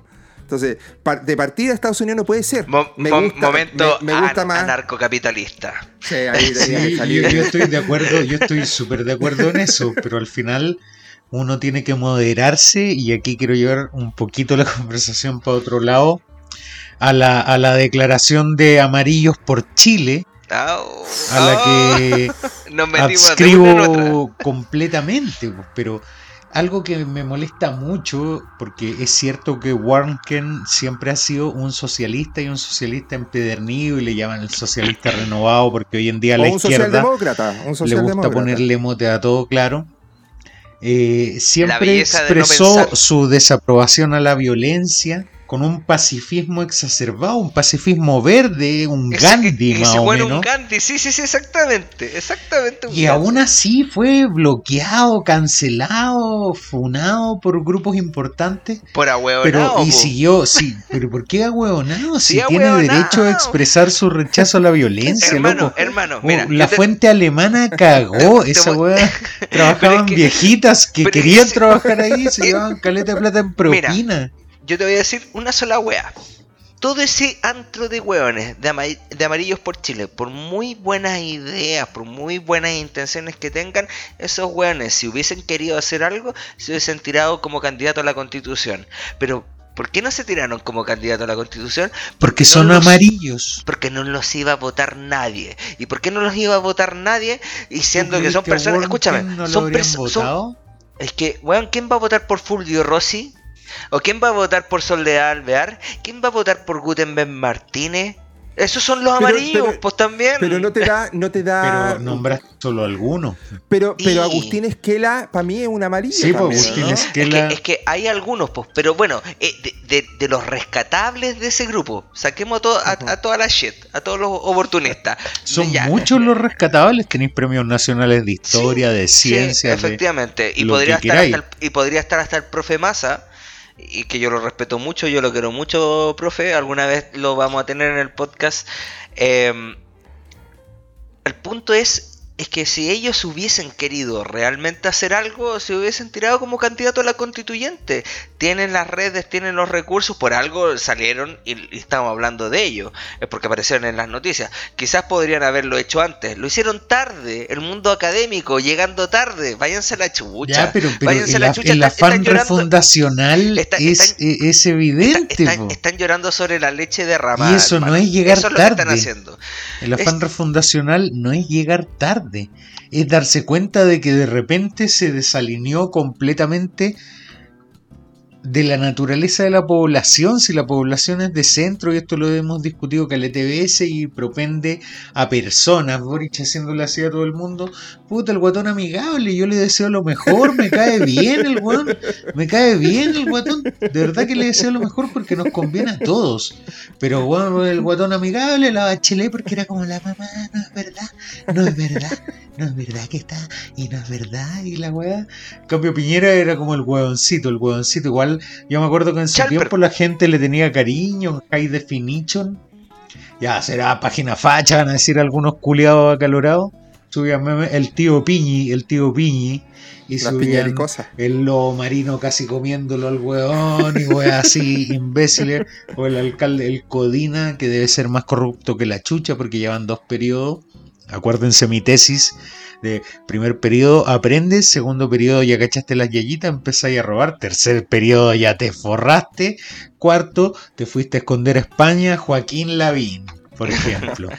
por ejemplo, y Torrealba con los letreros en la costanera cachó la yayita, nadie cacha ya, directo a la plata, directo a la plata, fa, fa, fa, fa, robó, robó, robó, robó, y lo pillaron, por lamentable, pero robó después de como 10 años de alcalde. Eh, entonces, todas estas yayitas se aprovechan permanentemente. Pero mira, yo hay un tema que dice Miguel que yo adscribo que es la sensación que me da. Tal vez todos estos intelectuales, todo esto amarillo, y, algunos yo tuve la oportunidad de conversar y, creo que esa era su postura, creían completamente en, en esta, eh, ¿cómo podría? Proceso hacia una nueva constitución, creyeron eh, a pie juntilla que iba a ser un proceso totalmente democrático y único, un hito que iba a borrar de la historia la constitución de Pinochet, etcétera. Pero si lo es. Y se terminaron pegando en la cara con claramente un proceso que de nombre en el papel suena muy bien, lo que está sucediendo suena muy bien, la gente protestó en la calle, de eso nació una nueva constitución que la escribimos entre todos. Suena pero maravilloso. Yo si fuese Pablo Neruda haría un poema al respecto. Pero el, el caso es que cada vez que salen noticias de la constituyente, em, puedes estar de acuerdo o no, pero se están yendo al Exactamente, y se están yendo eh, a temas que la gente en encuestas dice no estar de acuerdo. O sea, hasta dónde llegó la representatividad. Y aquí nos vamos a meter, aquí me voy a ir yo a la chucha por empezar a replantear la democracia. Pero el tema es tú escogiste un grupo de personas esperando algo y ese grupo de personas no te está dando ese algo, sino que se está yendo a un extremo que tú ni siquiera lo habías pensado que iba a suceder. Entonces, ¿qué pasa con eso? No tengo, no tengo yo eh, la posibilidad de decepcionarme al respecto y decir algo y decir, ¿sabéis qué, cabro? Yo lo que quería es que cuidaran el agua, que, no sé, integraran más a, los mapuches y que las mujeres estuviesen protegidas, pero ya se están metiendo en cuestiones que no pedimos. Yo creo... ¿No, no, no, sientes que puede ser algo o sea, Yo, yo creo que va más por el lado de que, mira, la constituyente eh, era sabido de que tenía que ser una... Un, plenario de gente muy distinta, heterogénea y no necesariamente letrado. Porque básicamente eso es lo que trata de recoger no, tú no necesitáis un estado tecnócrata en Chile. Al menos por ahora no, lo necesitas porque eres un país principal, principalmente eh, chico. Por, por, sobre todo más chico que la cresta. Que de verdad, así como cuando dicen, hoy ¿qué vamos a hacer por Ucrania, Rusia? Es como esperar que no se agarren a, a bombazo y, y, que Existe Uruguay también, por si acaso. Ese es un país chico y Islandia. Y te lavas la boca. Y en tamaño somos grandes. Y la, y la, población de, de, canguros de Australia. Pero la, la cosa es que la gente como que siento que como que hay como igual una, una campaña eh, como en contra de la constituyente porque obvio que pueden cometer errores. Por ejemplo, yo hace un par de capítulos me reía porque eh, había salido como con 14.000 firmas o 15.000 firmas, pero muy rápido el tema de incluir a la marihuana en la constitución era una weá estúpida, ¿cachai? No, que no tiene, no tiene ningún sentido, ¿cachai? Entonces se perdieron esas firmas porque la gente llega y vota por cosas que en realidad no entiende lo que son las la constitución. Entonces si, la gente no, si la gente no lo entiende eso, menos la gente que, que, que eligieron. Para eso yo, yo encuentro que hay, hay un problema porque Eh, también escúchame. está prohibido plantar tabaco, por ejemplo. Tú no podés tener tu propio tabaco. pero- pero es que, Yo es yo, que quería, no yo podría, quería ir a algo antes que es que Mira, No si yo fuera si yo fuera Tendría que Neruda, tener un fondo culiado gigante para plantar tabaco. si, si yo fuera Neruda, le diría a la constituyente me gustas cuando callas Es que, porque mira, estás con... el, el tema, el tema yo creo que, mm, que ahí hay, hay un punto, si bien es cierto, hay una campaña del terror de parte de eh, la derecha, porque obviamente no tiene nada más que hacer, votar. ¿Qué, qué votos va, va a hacer la derecha? La derecha, ¿a qué va la Tere Marinovich? La Tere Marinovich es la, es la, es la influencer, de- es la influencer de Twitch del odio contra la constituyente, ¿vale? pero, ella es mucho más candidateable que Diego Chalper. Pero, sí, pero Sí, el que tema sí. aquí que yo veo lo mismo que estábamos hablando de Diego Chal, pero de Piñera, que la cagan cuando hablan. Bueno, aquí lo mismo, es verdad que eh, por una parte hay una mala prensa, pero cuando estaban sentados en el suelo porque no tenían dónde comer, ganando la cantidad de millones de pesos que están ganando, es que hasta yo que no, no me parece súper progreso de andarse ofendiendo con weá, hasta yo dije ya para, po, weón. Anda, ¿cachai, no? Como, weón, yo no gano lo que ganan ustedes y sí tengo dónde comer. Y si estuviera trabajando ahí, me iría a un McDonald's, por último, Sí, ¿no? pues, me iría al McDonald's. No, pero es que, weón. pero es que Todos son puros días, comunistas. ¿Por qué todos van a ir al. McDonald's Sí. esos culiados? Porque. Esto no me han pagado, espero que me paguen alguna vez. El, Pa- para ir a comprarle nueva, a el empresas gran triple precarizadoras del Mac, trabajo. No, el gran triple Mac Bacon es magnífico, weón, es muy bueno. Sí. Gran McDonald's es lo mejor. McBacon. Pero, por ejemplo, vino. No sé si ¡Capitalismo! Con una Coca-Cola recuerdo- cero para no engordar. No, recuerdo quién vino de Venezuela y no estuvieron presentes y pusieron carteles, apoyamos a grande mi comandante Chávez y, y grande Maduro. Entonces, de verdad, eso, ¿en qué estáis pensando?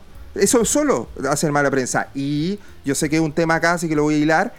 Ni hablar del pelado Bade, porque el pelado Bade ha sido súper mal manejado. Yo puedo entender de que tal vez ellos no sabían que este tipo es un estafador, porque llamémoslo como tal, un estafador. o sea, si yo, porque si yo Y digo que tengo una enfermedad, una enfermedad terminal y pido dinero al respecto y me hacen rifa al respecto y salgo, can- y me candidateo por esa enfermedad y salgo, estoy estafando. Sí. O con dinero o con voto, pero No estoy soy un estafador.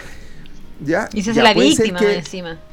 Sí, puede ser que eh, no, no pueda renunciar, lo cual me parece horrible. Por suerte ahora se está saliendo una ley, pero que ahora diga, bueno, como no puedo renunciar, voy a volver. Que, weón, lo único que estáis haciendo es más daño. Se transformó en... Y hay una parte, y lo peor de todo es que hay una parte de la constituyente que dice, sí, vuelve. Es como, No, aprendieron se nada? transformó en Piñera. Yo Ahí se planteaba transformó en Piñera. la teoría- Fue, fue como que planteaba- la izquierda y la derecha dijeron, no te queremos.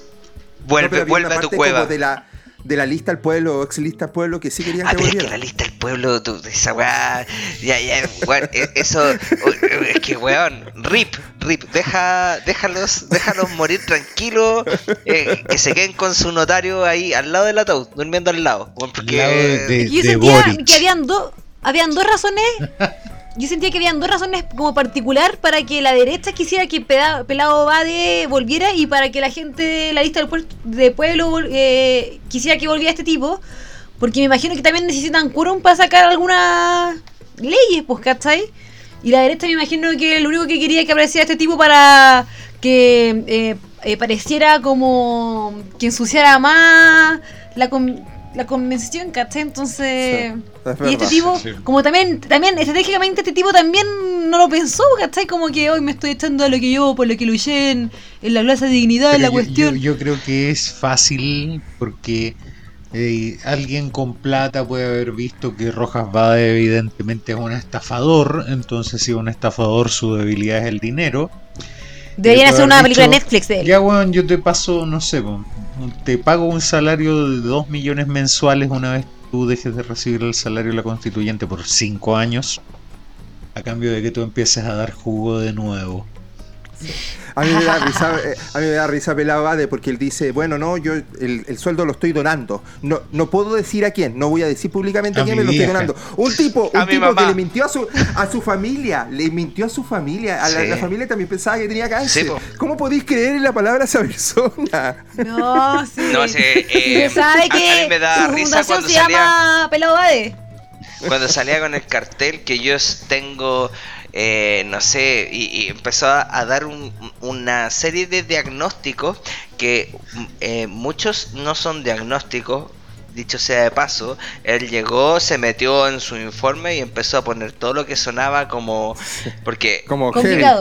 y lo buscó en Google también. Porque son cosas Pero Rodrigo, podéis pensar que él iba y compraba catéter y se los ponía él mismo? Es que a mí yo ni siquiera ni siquiera puedo pensar en hacer algo así.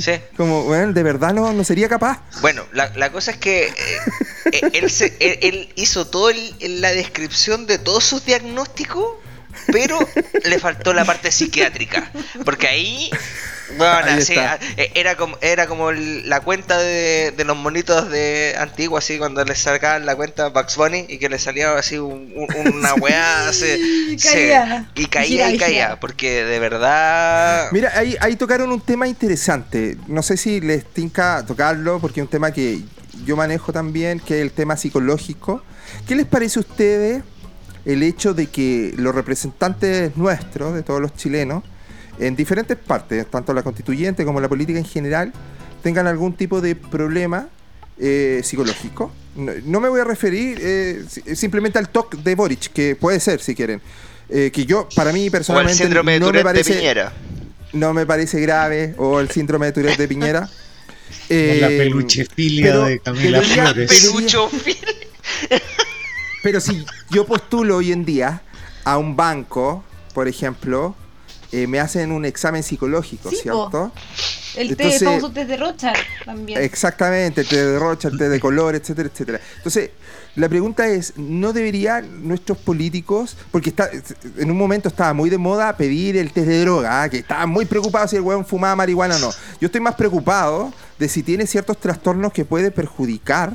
porque imagínate un tipo mal de la cabeza. El rato. Un psicópata como Putin, por ejemplo. Exactamente. bueno, debo confesarte, Crypto, que en más de alguna conversación eh, ha nacido de mí decir eso. Porque en realidad eh, con Miguel... Eh, este podcast nosotros siempre e, es como parte de, nuestro debate diario y, y, de verdad que, yo siento que es un, una herramienta que es necesaria porque tú estás postulando a un cargo, e, es un trabajo como cualquier otro y que tienes que tener las competencias necesarias como para, o sea, ni siquiera son las competencias, sino como el estado de salud mental adecuado para el cargo. Porque no podéis poner a un. O sea, puede salir perfectamente un psicópata. Como, como mencionábamos antes, puede salir un vendedor de humo. Bueno, eso está lleno. Pero. Pero personas que son realmente que pueden ser peligrosas. Que pueden llegar y transformarse perfectamente en genocida. O sea, pero, pero si tú eres gobierno y sales a decir, mire, yo requiero que los empleados públicos pasen una prueba de conocimiento con cierta periodicidad, porque las funciones públicas cambian con cierta periodicidad, te saldría la NEF entera a quemar el país o no, te pararían el, registro civil, tenés carnet para 10 años más. No, no, no, no. A lo que se refiere Cripto, que son los cargos de elección popular. Y eso no lo O sea, eso más aún. porque deberían ser todos los cargos del sector público. Sí, sí, sí. sí, solo... es que a todos los cargos del sector público le hacen efectivamente pruebas. Quizás no con el refresco que a ti te gustaría, pero por lo menos le hacen uno de entrada.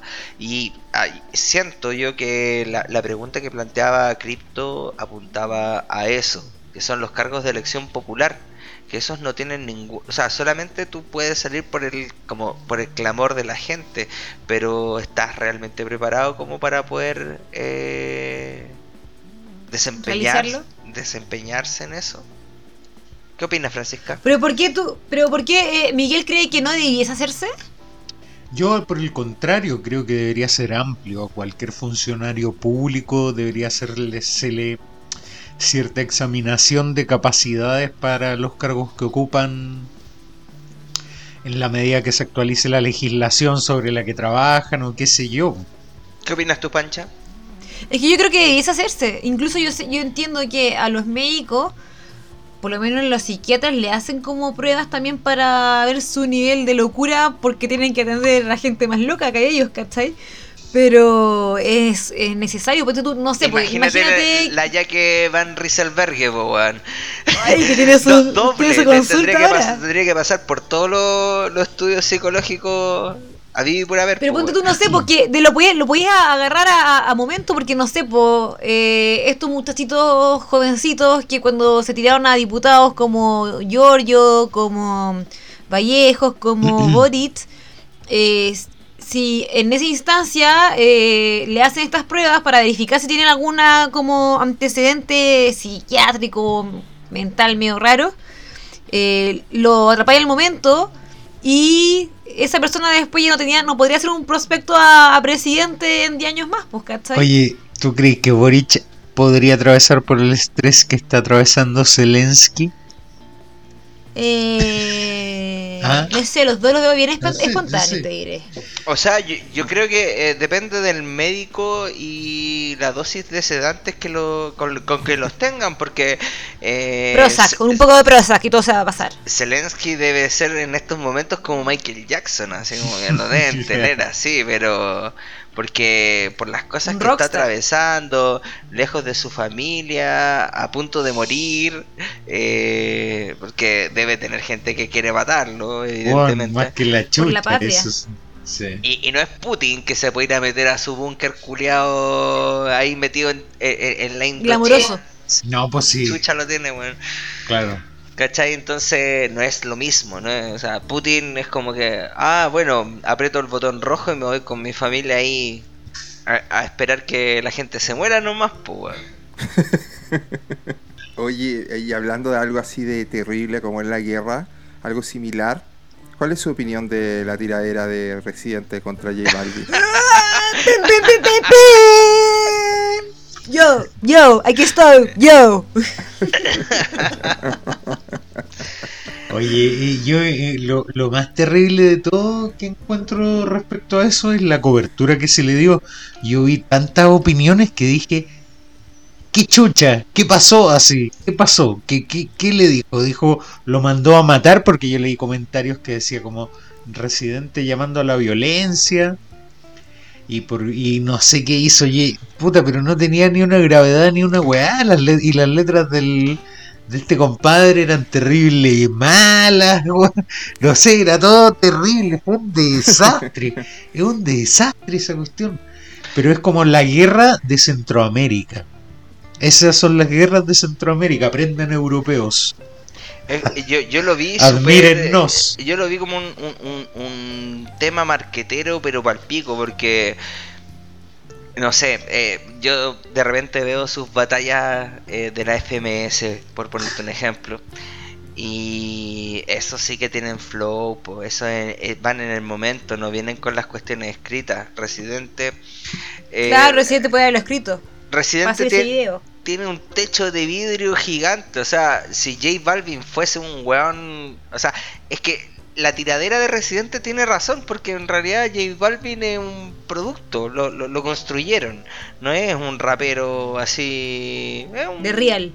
Eh, vale callampa. Pero cantó en la final de la Copa Cent- Centenario, pues, Eh, sigue, si- sigue siendo un producto, sigue siendo un producto y pegarle a ese producto es rentable y lo acaba de demostrar eh, Do- Don René, como también puede eh, que, que él di- que él también se vanagloria de ser tan bacán, él tiene un video que, eh, que, que te eriza los pelos, que habla de que se va a matar, de que eh, ha, ha pasado por periodos depresivos Sí, y él sufre de depresión. y claro, y lucra con eso. Y lucra súper bonito. Entonces, no sé qué, qué- qué- qué tanta calle puede ¿Cuál tener es el él. problema de lucrar, weón? Eh, es que el, el problema es que él lo critica eso. Ese, ese- Sí, ese es ese- es problema. el problema, Sí, ese es sí, el problema. Si, si él se quedara está, callado en ese aspecto, mm, daría lo mismo. Pero Entonces Residente se devolvamos el vanagloria. lucro en la educación. Que mi compadre No. residente es muy impulsivo también, como que también se da color. Si bien yo estoy de acuerdo con su postura, este compadre igual se da color, como que sufre, como que le, le gusta como sufrir, como que yo vengo de la calle y yo tengo calle. Claro, es como. eh, eh, eh, mira, lo que pasa es que mi Austral no tiene tanto talento, pero pero pero anda por ahí en el anda por ahí. Sí, andan por Además que eso eso de, de, residente que es como pobre y no sé qué, pero él estudió arte en Nueva York, no sé si todo el mundo puede hacer eso. Está casado con una gringa, vive en Manhattan, sí, o sea, ¿cachai, no? Que se vaya a ir las nalgas. sí, el residente el es como el ñuñoíno de los cantantes. Como es abajista, no, yo soy de la calle, yo sé lo que es calle, viví en Ñuñoa, bueno, no sabéis lo que es la calle. Yo pasé hambre, yo pasé hambre cuando era chico. ¿Sabéis lo que es la calle pavimentada? Con semáforo. esa calle sabí. Sí, el ñoñoíno ese, no, yo recuperé en el líder, recuperé en el líder. claro. Eh, eso, eso tiene, eh, a ti que te gusta la FMS, Johnny Beltrán, que es un rapero, un freestylero mexicano, decía que, le gustaba a Residente, le gustaban sus canciones. Es que es bueno. Pero la parte que, no le gustaba era que, que él se auto viera como un rapero, porque no lo es. ¿Cachai? ¿No? escribe bien, tendrá buenas canciones, pero rapero no es residente, decía. Y, yo creo ahí en esa parte le encuentro la razón también. No, y se, y se nota porque él no, no tiene flow. Ah, este, me, pasé de, de comentar. Nadie es como teorema, nadie es como teorema. Teorema. Eso, eh, eso, de cañete. cañete o metalingüística, ya me puse underground. Ah, eh, pero es que la, es la verdad, o sea, uno lo ve y dice, oye, esta weá es una pelea de cabros chicos, po, ¿cachai? Es como que no, no, tiene ningún sentido. Y tiradera he, visto mejores, mucho mejores. Sí, pues, sí, los gringos, los gringos, los raperos, son secos para las tiraderas, pero las tiraderas de verdad, pues como que termine Tupac y Biggie muerto, eso es tiraderas. Pues, tiene que haber sangre, tiene que haber muerto, un buen picado, degollado, alguna weá tiene que haber, pues, no, no, no, no. pero ellos, claro, Eminem, las tiraderas típicas de Eminem, que son bien choras, son divertidas, pero claro, este, como bien dices tú, es, divertido. Es que, porque yo te dije que, que sería interesante conversar con esto, porque si bien es cierto, eh, tal vez pareciera que está fuera de la política, el residente es muy político. Recordemos que cuando vino acá a Chile puso fuerza mapuche, después salió con una machi que hablara la machi. Él, tiene, él se mete en la política de todos los países y, sale con Correa y sale con, con Maduro. Es, capaz de matar un tema completo suyo metiendo la Camila Moreno, ¿cachai? Esa se, bueno, es, duro, ¿cachai? Es duro. Entonces residente, residente es muy, muy político. Y esa, y esa es la parte que de repente uno claro, empieza a decir qué tan hipócrita puede ser, porque, em, por ejemplo, decía que, que, es un producto J Balvin y todo lo hacía por las vistas. Y, Residente hace esa tiradera en el chico de moda, pues, que Bizarrap. Y, y, justamente con ese objetivo, pues con el objetivo de tener vista. Entonces tú decís eso, después te dice, tú, lo trata de racista y dice, no sabes lo que pasa a los negros. Y yo me pregunto, ¿Residente lo sabe? Porque no, a no ser que mi daltonismo sea muy grande, él tampoco es negro. No, no, no. Entonces empieza a decir, no, no, lo que Él es un boricua, un boricua. Eh, eh, un boricua pues. está aceptado en Estados Unidos. De hecho, eh, flechita para arriba, está en la cresta de la ola todavía con, con, el reggaetón, trap y toda la cuestión, género urbano, fa, comiendo, comiéndome las mejores minas, ¿cachai? Esa, no, no, no, no, yo no veo discriminación Oye, para qué, qué, mal, qué mal antes de, en vísperas del 8M. ¿Qué pasó? ¿Ah? Que digas comiéndose minas en víspera del 8M pero sí cosificando esa es la, me, siento, me estoy, estoy ofendida Rodrigo me voy a ir me voy a ir. Chao Rodrigo me voy. Estoy ofendida chao se, mandó, se mandó un bolich se mandó un bolich oye, pero, pero veo un panel no paritario me voy sí oye pero ahí ahí tengo lo linkeo con otra cosa nada que ver pero que lo pensé recién eh, Bad Bunny es un chico que hacía letras muy de reggaetón ¿Ah? ¿Cierto? La mujer a mí me llueve, no sé, lo que sea que tiene, que tiene un culo bien grande y venía. Sí, ya. ¿Alguien me puede explicar en qué momento se convirtió en un icono feminista? Y que todas las mujeres progre ñoñoína aman ahora a Bad Bunny. Es porque son sordas. ¿Qué pasó? ¿En qué momento se volvió un, icono feminista Bad Bunny? Porque son sordas. ahora en, su, en su defensa hubo un cambio de la línea editorial de Bad Bunny en el disco Yo hago lo que se me da la gana. Pancha está silenciada. Ay. No, que en mi, en mi defensa yo hago una. Eh, hubo un cambio en la línea editorial de Bad Bunny en el disco Yo hago lo que se me da la gana. Yo me puse a estudiar sus canciones y lo que trataba de mostrar artísticamente eh, en las canciones desde que sacó Calladita en adelante. Y hay un cambio de particular y también cuando sus productores también se metió con productores que igual hacían música muy entretenida simpática. Pero sí, antes yo, yo lo odiaba cuando vino la primera vez que fue el 2017, que me fue al Copolicán y balazo, balazo y la cuestión. Eh, a mí me cargaban sus canciones. eso? No, no fui, pero estuvo, mejor que estuve cerca. Pero me cargaba porque le, no era misógino así como. En platea. Las putas mí me llueven y la cuestión y estaba ahí el vial así. Tapándose la cara. Pero sí, después hubo un cambio y ahí se me, ahí se me empezó a hacer una música de él mucho más simpática. Yo creo que por eso la mujer ñuñevina, que yo no soy una mujer ñuñevina por si acaso, eh, me empezó a caer bien. Así que quizá esa es la explicación que te puedo dar. un cambio. No, sí cambié, ahora soy diferente. Sí, es que, es que ahora estoy desconstruida, hermana. Estoy, me, me eh, eh, desconstruí. En, en, en, nuestro recital te voy a tener papas veganas con, con jugos. Con, con, not, con not milk. Con, jugos eh, de fruta vegano. Y no juice, no juice también. oye, mira como, como lo linkeo a lo que estábamos hablando. Y hablando de, de músicos deconstruidos, mañana el 8M es como el día de funar a los weones que van al 8M. ¿Cachado? y que son como músicos. Y es como, oye, pero yo soy su ex y este weón me golpeaba así o no paga la pensión a mi hijo. ¿Hay cachado que hombre que va al 8M termina funado? Sí, pues el que está un par de escalones abajo del pelado Bade es el estoy aquí a torso desnudo, rodeado de personas del sexo opuesto y, me, siento seguro. Rodo feliz diciéndose diciendo no se vacunen, estoy rodeado de mujeres hermosas, libres y locas. Tierno él.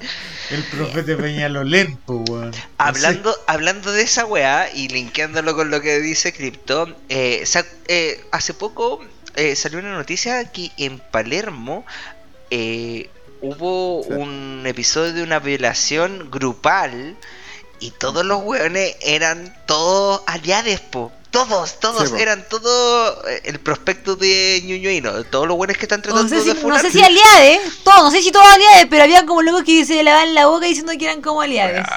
Había uno que hacía un taller de, de feminismo y de construcción. Sí, se bizarrió, ese tipo se bizarrió. Sí. Algunos que eran del kirchnerista, pro Fernández. No, una, cuestión terrible. Y, yo veía esa cuestión y decía, es que mira, son estos mismos weones a los que, eh, sí eh, es que están urgidos están eh, absolutamente es, que es un movimiento político y quién también quiere estar de moda, yo creo. Quiere estar de moda. están asustados porque los van a funar. En cualquier momento los van a funar. Yo, le llamo la, la jugada Nicolás López. Antes que me funen, voy a hacer una serie feminista. Pero termino funado igual. ¡Hizo la gran Nicolás López! Exactamente. cineasta, obviamente bajo eh, varios escalones bajo mi, la calidad de mis películas, como ya les he relatado. ¿Conociste, Miguel, conociste a Nicolás López? Por supuesto que sí, por supuesto que se sí. Se metió al baño, se metió al baño. Este guan, este carreteó con Nicolás López. Una vez yo lo vi llegar, yo lo vi llegar así, pero como que, como mimo, como que lo dicen tirado así, bueno, toneladas de harina, lo vi bueno, a, las 8 de la mañana. No, es que estaba pálido porque se había enfermado la guatita.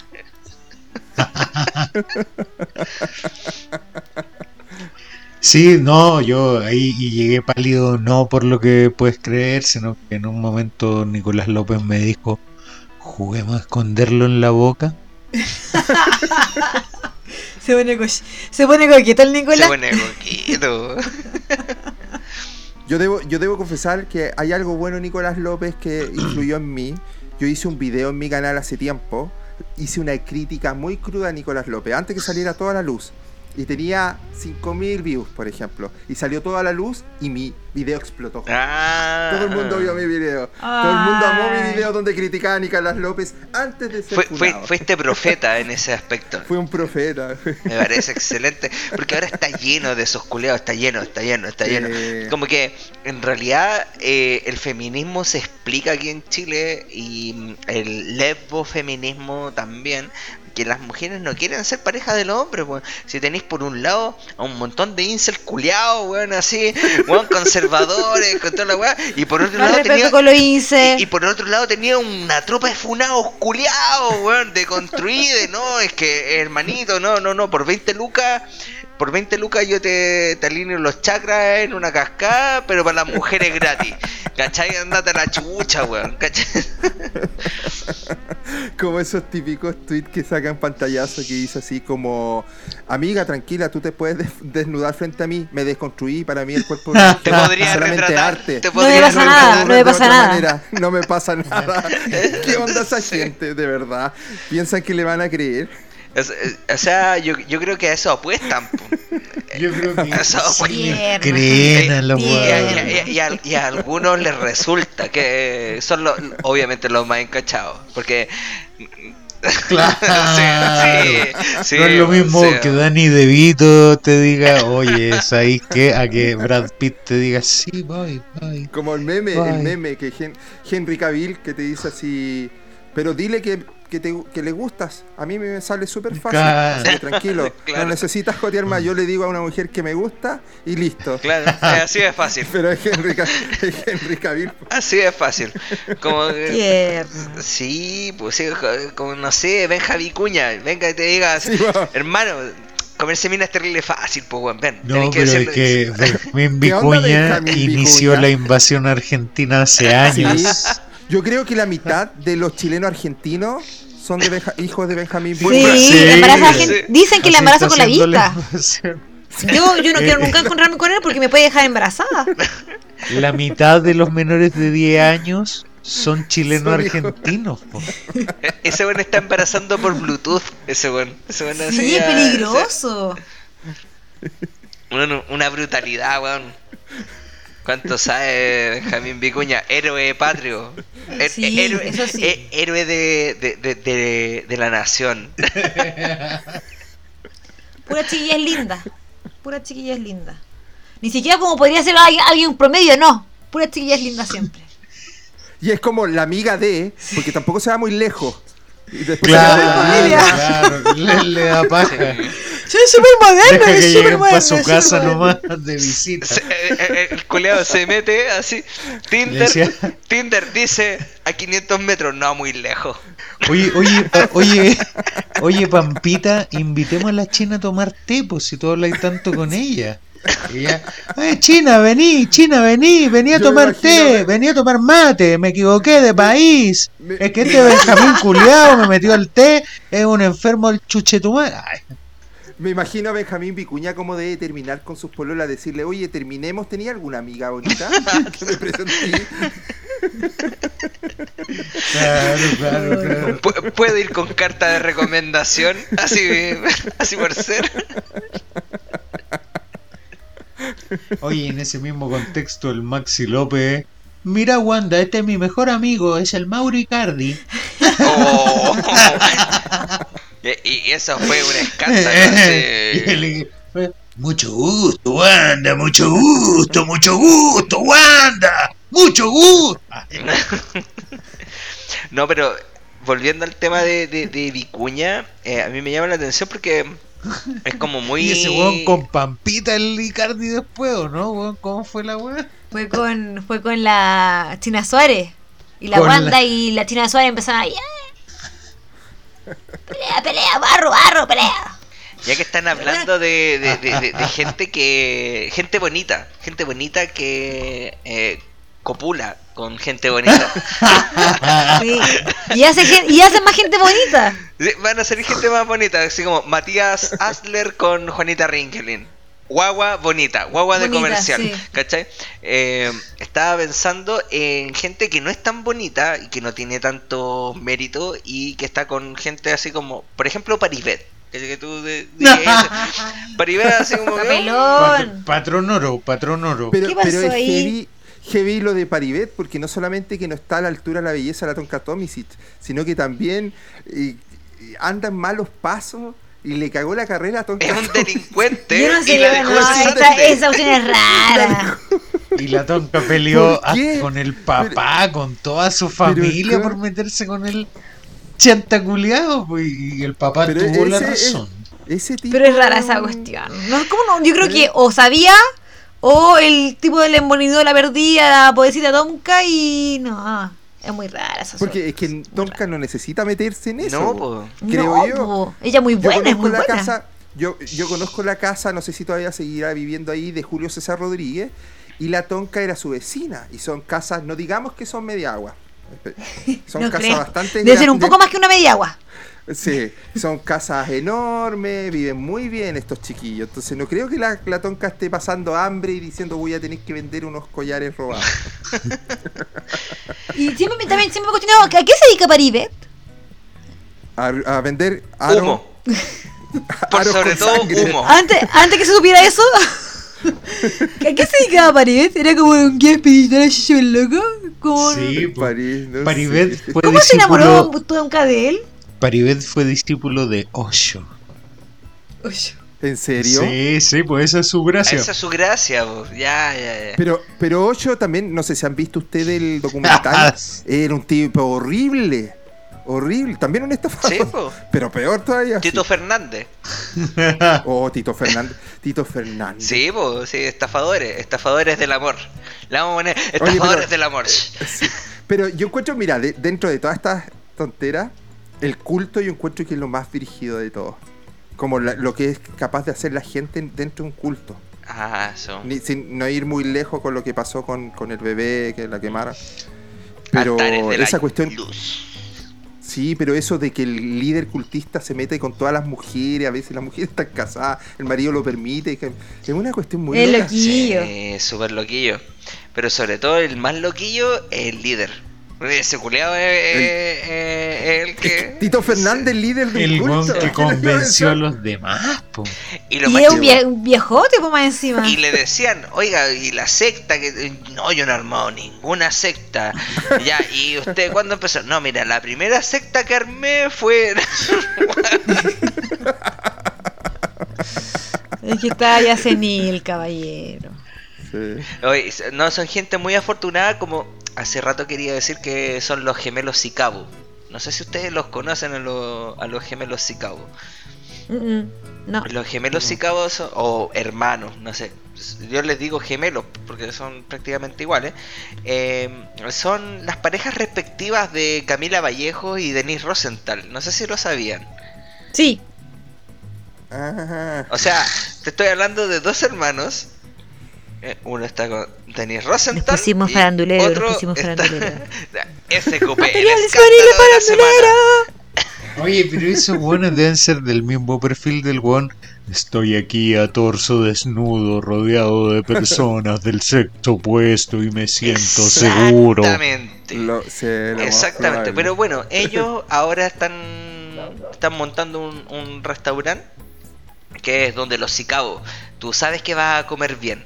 ¿Cachai? Como el el el el el eslogan y yo creo que les va a ir muy bien. Oye, hablando, nada que, pero. Oye, qué de la comida, de, de la comida, el otro Previo día estaba en el a, a- McDonald's. a la 8M tirándome esa talla más encima, así Sí, de va a salir de mañana nuevo. descuartizado en, en- Tienen- El, en- el otro, el otro día estaba en el McDonald's y había un tipo solo en la fila delante de mí y pasa y dice, quiero algún plato vegano. Yo puedo entender que básicamente después te comáis una papa frita y todo, pero si yo fuera vegano, el lugar que no iría sería un McDonald's. Claramente. Así que, que, que así ahí, es como un hombre marchando mañana. tendría que ir Le quedan, necesariamente. le quedan 14 minutos para seguir hablando de. de ironías del 8M. Ay, porque después nos vamos Funaki. ay. No, si llegamos a las 12 vamos a tener que decir feliz día, Panchita. Lo. Te, te voy a mandar flores y chocolate. No, mándame como eh, un kit de losa y de, y de, y de aseo personal. Me encuentro en la- una, en la una entrada. inteligente. Para que no tengas Una que como peineta, así como cosas para la cocina, así, para que me enoje más En todavía. la entrada del edificio. eh, feliz día, Panchita. Pa, le abro la puerta. Pum, toco el botón del ascensor. Pum, llega. Pum, le hago pase, Panchita. Feliz día de nuevo. Y pasa la Panchita.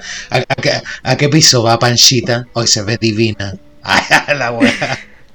Es que porque está en su día, por eso. Voy al piso 4. En, en- yo, yo como trabajo en publicidad, en la agencia que he estado para el 8M lo que hacen es darle el día libre para que ellas puedan marchar tranquilas y libres. Oh. Son súper pobres la, la agencia de policía, súper pobres. La agencia de publicidad. toda la, yo debería dictar una ley que diga que todas las agencias de publicidad deberían estar en Ñuñoa. Todas.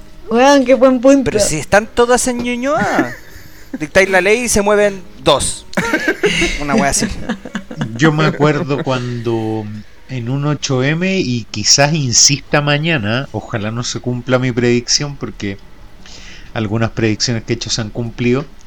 Carol Cariola salió a decir que era necesario implementar una licencia por el periodo menstrual, cosa que en cierta medida igual me parece eh, razonable.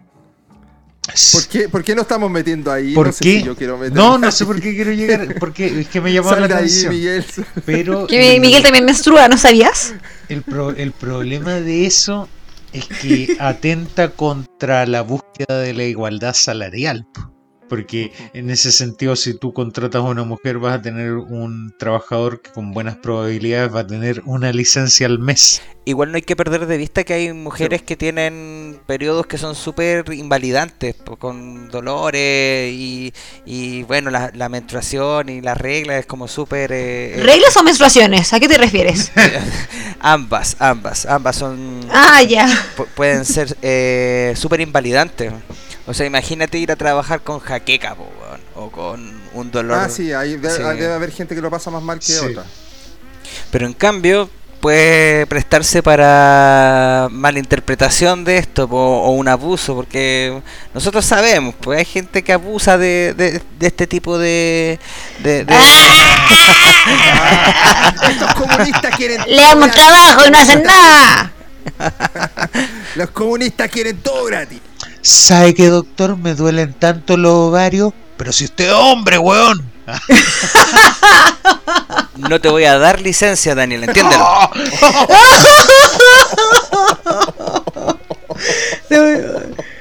De bueno, es cruel. Era una broma, Daniel, era una broma, era una broma.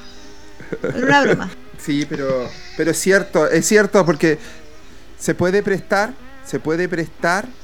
eh, Es que fuera del liceo, ahora que tiraste el chiste, en, en verdad sí podría, porque yo creo capaz de todos los progresistas, y yo creo que una trans podría decir que eso es discriminatorio. Sí, buen Yo punto. veo a una trans diciendo eso. Porque hay una delgada línea, en el mundo trans igual hay una delgada línea.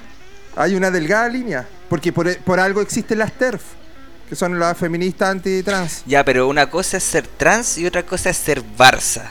Como que hay, hay que separar esas cosas porque la- eh, hay gente que, que de repente en, en su... eh, eh, eh, por ser una minoría se escudan sus propias tonteras. Usted, ustedes vinieron, dijeron, ¿sabéis qué? A Crypto no lo funan hace tiempo, vamos a invitarlo para que termine funado del 2022. Como yo ya ¡Lo había dejado la expondremos! funa atrás, había dejado la funa atrás y no puede ser que... se- Weón, he sido el mejor portado de este podcast, no puede ser, ¿qué, está pasando? No, si nosotros nos portamos bien, son tallas nomás, bromas, nosotros no discriminamos a nadie, todo, todo en buena onda. Pero mm, donde no hay buena onda es cuando la gente se pasa para la punta del pico, weón, ¿cachai? Y trata de disfrazar cosas que, de lo que no son, Por ejemplo, hay gente que está, con el tema de que del sobrepeso, que el sobrepeso es mi, es mi cuerpo y todo lo que yo lo entiendo, no tienen por qué ser discriminados por eso, pero es una enfermedad, pues. Sí, es una enfermedad y hay evidencia científica clara frente a eso, ¿cachai? Entonces, ¿por Oye, qué? la obesidad ya no es una, una enfermedad después del body positive, así que eh, no vengáis No pongas ejemplo, cosas, Rodrigo. Cambia el ejemplo. No. Ya, Gordofóbico. La, mira, ahora la, la diabetes, la diabetes gordofóbica, po. La diabetes. Ya, pero al final siempre terminan pagando justos por pecadores, pues al final la gente, eh, hay, hay gente que hace abuso de esto y al final empiezan todos a tirar licencia por, por cualquier weá, pues, ¿cachai?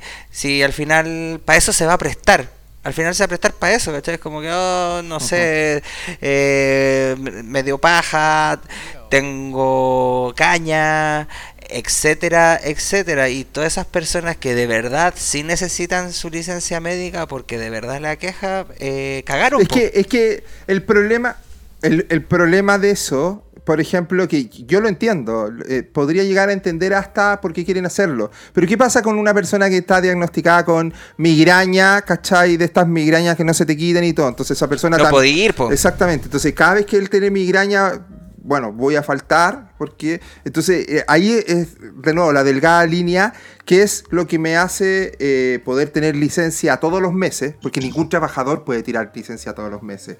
Te van a terminar despidiendo tarde o temprano. Entonces, estamos hablando de que la ley te apoye, ¿cierto? Que haya una ley que te... si yo me imagino que Carlos Cariola estaba hablando de esto y me imagino que quiere sacar una ley al respecto. Eh, entonces, si es así, eh, tendría que existir una ley por cada enfermedad que cada uno tenga y, por ejemplo, yo. Ay, me voy a poner de víctima voy a hacer problema. Pero yo soy... Pero yo soy, yo soy hipertenso, no me voy a curar de eso. Yo soy hipertenso, soné, ¿cachai? ¿No? Tengo hipertensión. Entonces es una enfermedad que voy a tener para siempre. ¿Me da derecho a decir ciertos meses no quiero ir porque me, me duele un poco el pecho? ¿Me, explico? No sé si este, no sé si es comparable, puede venir, va a venir una claramente va a venir una feminista va a decir, estáis comparando la menstruación con la hipertensión, y, pero fuera de eso, eh, si vamos a decir que una dolencia o un problema eh, que regularmente sucede, te va a dar la posibilidad de poder faltar cuando quieras, las veces que quieras. Me parece que ahí estás, y aquí me pongo facho, eh, en contra del empresario, pues bueno, que está gastando plata en ti, en por qué quiere que el negocio le vaya bien, pues, ¿cachai? ¿no? a mí me parece súper bien el derecho al trabajador, que debería respetarse, pero hay un abuso de parte del trabajador en algunas ocasiones, ¿o no? Sí, no, y aparte también... Ya me puse muy facho. No, yo creo que está, está, bien el punto, y sobre todo porque también no es normal que también tengáis menstruaciones tan agiladas, ¿cachai? Como que la solución no es, es que te den el día libre, también la, la solución es que vayas al médico para que te lo puedan controlar, ¿cachai? Habla por ti nomás, compañera. Bueno chicos, yo creo que debemos ir cerrando, nos hemos extendido un poco. Como siempre nos extendemos por tu culpa, porque este jefe no paga hora extra, entonces siempre dice, hoy qué bueno ha estado el programa, nos extendimos más que la chucha, pero no importa. Hemos pasado súper bien, súper bien. Ay, están confabulando más encima. Está trabajando gratis hace 40 minutos, weón. No, no es así la weá, Bueno chicos, reflexiones al final eh, ¿Algo que decir, Miguel? Sí, yo estoy convencido de que las criptomonedas son el futuro y también estoy convencido de que se viene la tercera guerra y que vienen años negros, no solo para nosotros, sino para la humanidad. Y por suerte Boric optó por Occidente y la democracia, porque esto es una guerra entre la democracia y el totalitarismo que cree que la democracia ha corrompido a la sociedad. Ahí la dejo, ahí la dejo, ¿ah? Están matando un hueón en Ucrania. Una tiadera. Bueno, agradecerle a, Crypto por su presencia y tus reflexiones. Primero que todo, muchas gracias por la invitación. Eh, hace rato que no hablaba, no hablaba de, temas contingentes, estaba bastante alejado de eso, así que de verdad gracias. Y, con respecto a una reflexión, si bien es cierto, em, por la época que estamos viviendo en las redes sociales, estamos hiper comunicados, pero también estamos recibiendo mucha información, pareciera que estamos peor que nunca. Em, pero la moneda siempre ha sido igual, ¿ah? siempre hemos tenido guerra, siempre hemos tenido pandemia y todo tipo de cosas. Entonces, a veces nos ponemos fatalistas y pensamos que todo está llegando al fin y el fin de la humanidad se ha dictado no sé cuántas veces. Así que yo, yo trato de poner paño frío, aquí me sale todo lo amarillo Trato de poner paño frío. Nadie tiene, nadie tiene la razón hoy en día. Eh, yo creo que es la mezcla de todas las visiones podemos llegar a una, a una verdad y ojalá poder llegar a consenso a través de eso y tratar de alejarnos de la radicalización, que básicamente la mayoría de los problemas viene un poco de ahí, ¿ah? de ponerse en un lado y no querer moverse de ese lado y cualquiera que no esté en ese lado es su enemigo. Así que un poquito más de de llegar a acuerdos y un poquito menos de, de, peleas. Panchi, tus reflexiones. Mi, mi reflexión, mi reflexión es un poco muy nada que ver.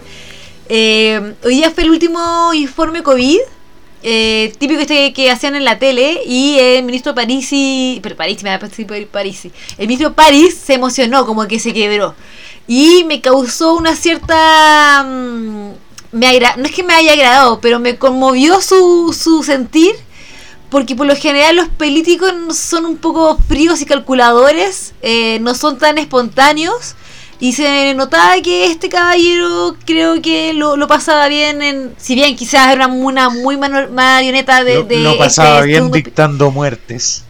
Pero yo creo que eh, tuvo vocación este caballero y creo que es, eh, es muy humano este, este sentir que tuvo él. Y que me agrada ver este como lado humano que tienen los políticos. Eso. Qué buena reflexión, algo distinto nos deja Francisca, como siempre. Muchas gracias Francisca, felicidades en tu día, ya son más de las 12, Eres, te lo mereces por ser mujer en este día tan especial para ti. Un ramo de flores para ti. Ya sé a quién está imitando, weón. Un juego de losa. ya sé a quién está imitando, weón.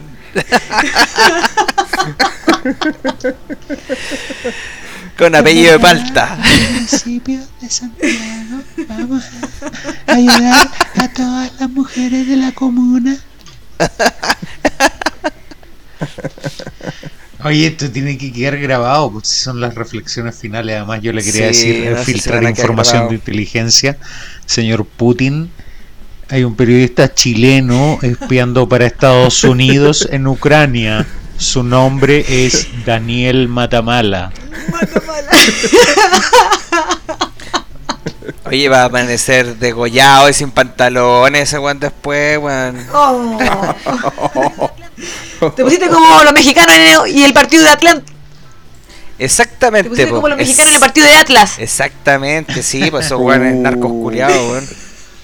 Esa weá fue terrible. a Rafael Cavada, por muy de izquierda que sea, igual me cae bien porque el loco va a la guerra y el loco cachó que había guerra y dijo, F, mándeme para allá nomás, yo voy. Sí, sí. Pero Pavlovich, ¿dónde está? En De hecho, yo creo que Rafael Cavada debe tener un, parche de tuerto falso, como de admiración a Pavlovich, que fue el primero que fue. Oye, igual interesante esa weá, Sí, sí, Ponsal de Guerra igual interesante, en cambio Matamala es más citadino. Lamentablemente no pudimos cruzar, estamos justo en la frontera, se nos impidió. Y en cambio el otro bueno, el Said, anda ahí mismo y el cuico culiado, porque un cuico culiado anda ahí mismo y le apuntan con un arma y la weá en vivo, weón. su balazo, su balazo. Hoy día hubo un video nuevo donde había pleno balazo, estaba en la micro y pa, pa, pa, pa. Chorizo, de verdad, de verdad. ¿Iba como en la ventana o iba en Ucrania el weón? Yo Rodrigo, tus reflexiones, ponte serio. Eh, gracias, Pancha. Eh, mis reflexiones finales, eh, bueno, eh, ya lo adelanté un poco, eh, el tema de, de, lo que pasó en México, la catástrofe de los hinchas del Atlas, que fueron masacrados por gente del Querétaro. Eso que vimos en México es muy probable que pueda ocurrir aquí en Chile también, ¿por qué no? Entonces miremoslo con, con detención y por ende eh, hay que mirarla con el respeto que se debe. Eh, bueno, yo festiné con eso tirando una talla, pero bueno, chiste cruel. Em, pero volviendo al tema es que eh, debemos ser conscientes y yo creo que el gobierno de turno, o sea, don Gabriel, deben tomar carta en el asunto para que la gente pueda volver a los estadios. Sería súper positivo que, que la gente pudiera volver a los estadios y dejar ese simiaje fuera de ellos, porque es un deporte, es entretenimiento y cuando se hace con tranquilidad todo es más bonito, independiente del resultado. Eso pues amigos, muchas gracias, que estén muy bien. ¡Chao amiguitos! ¡Chao! ¡Chao!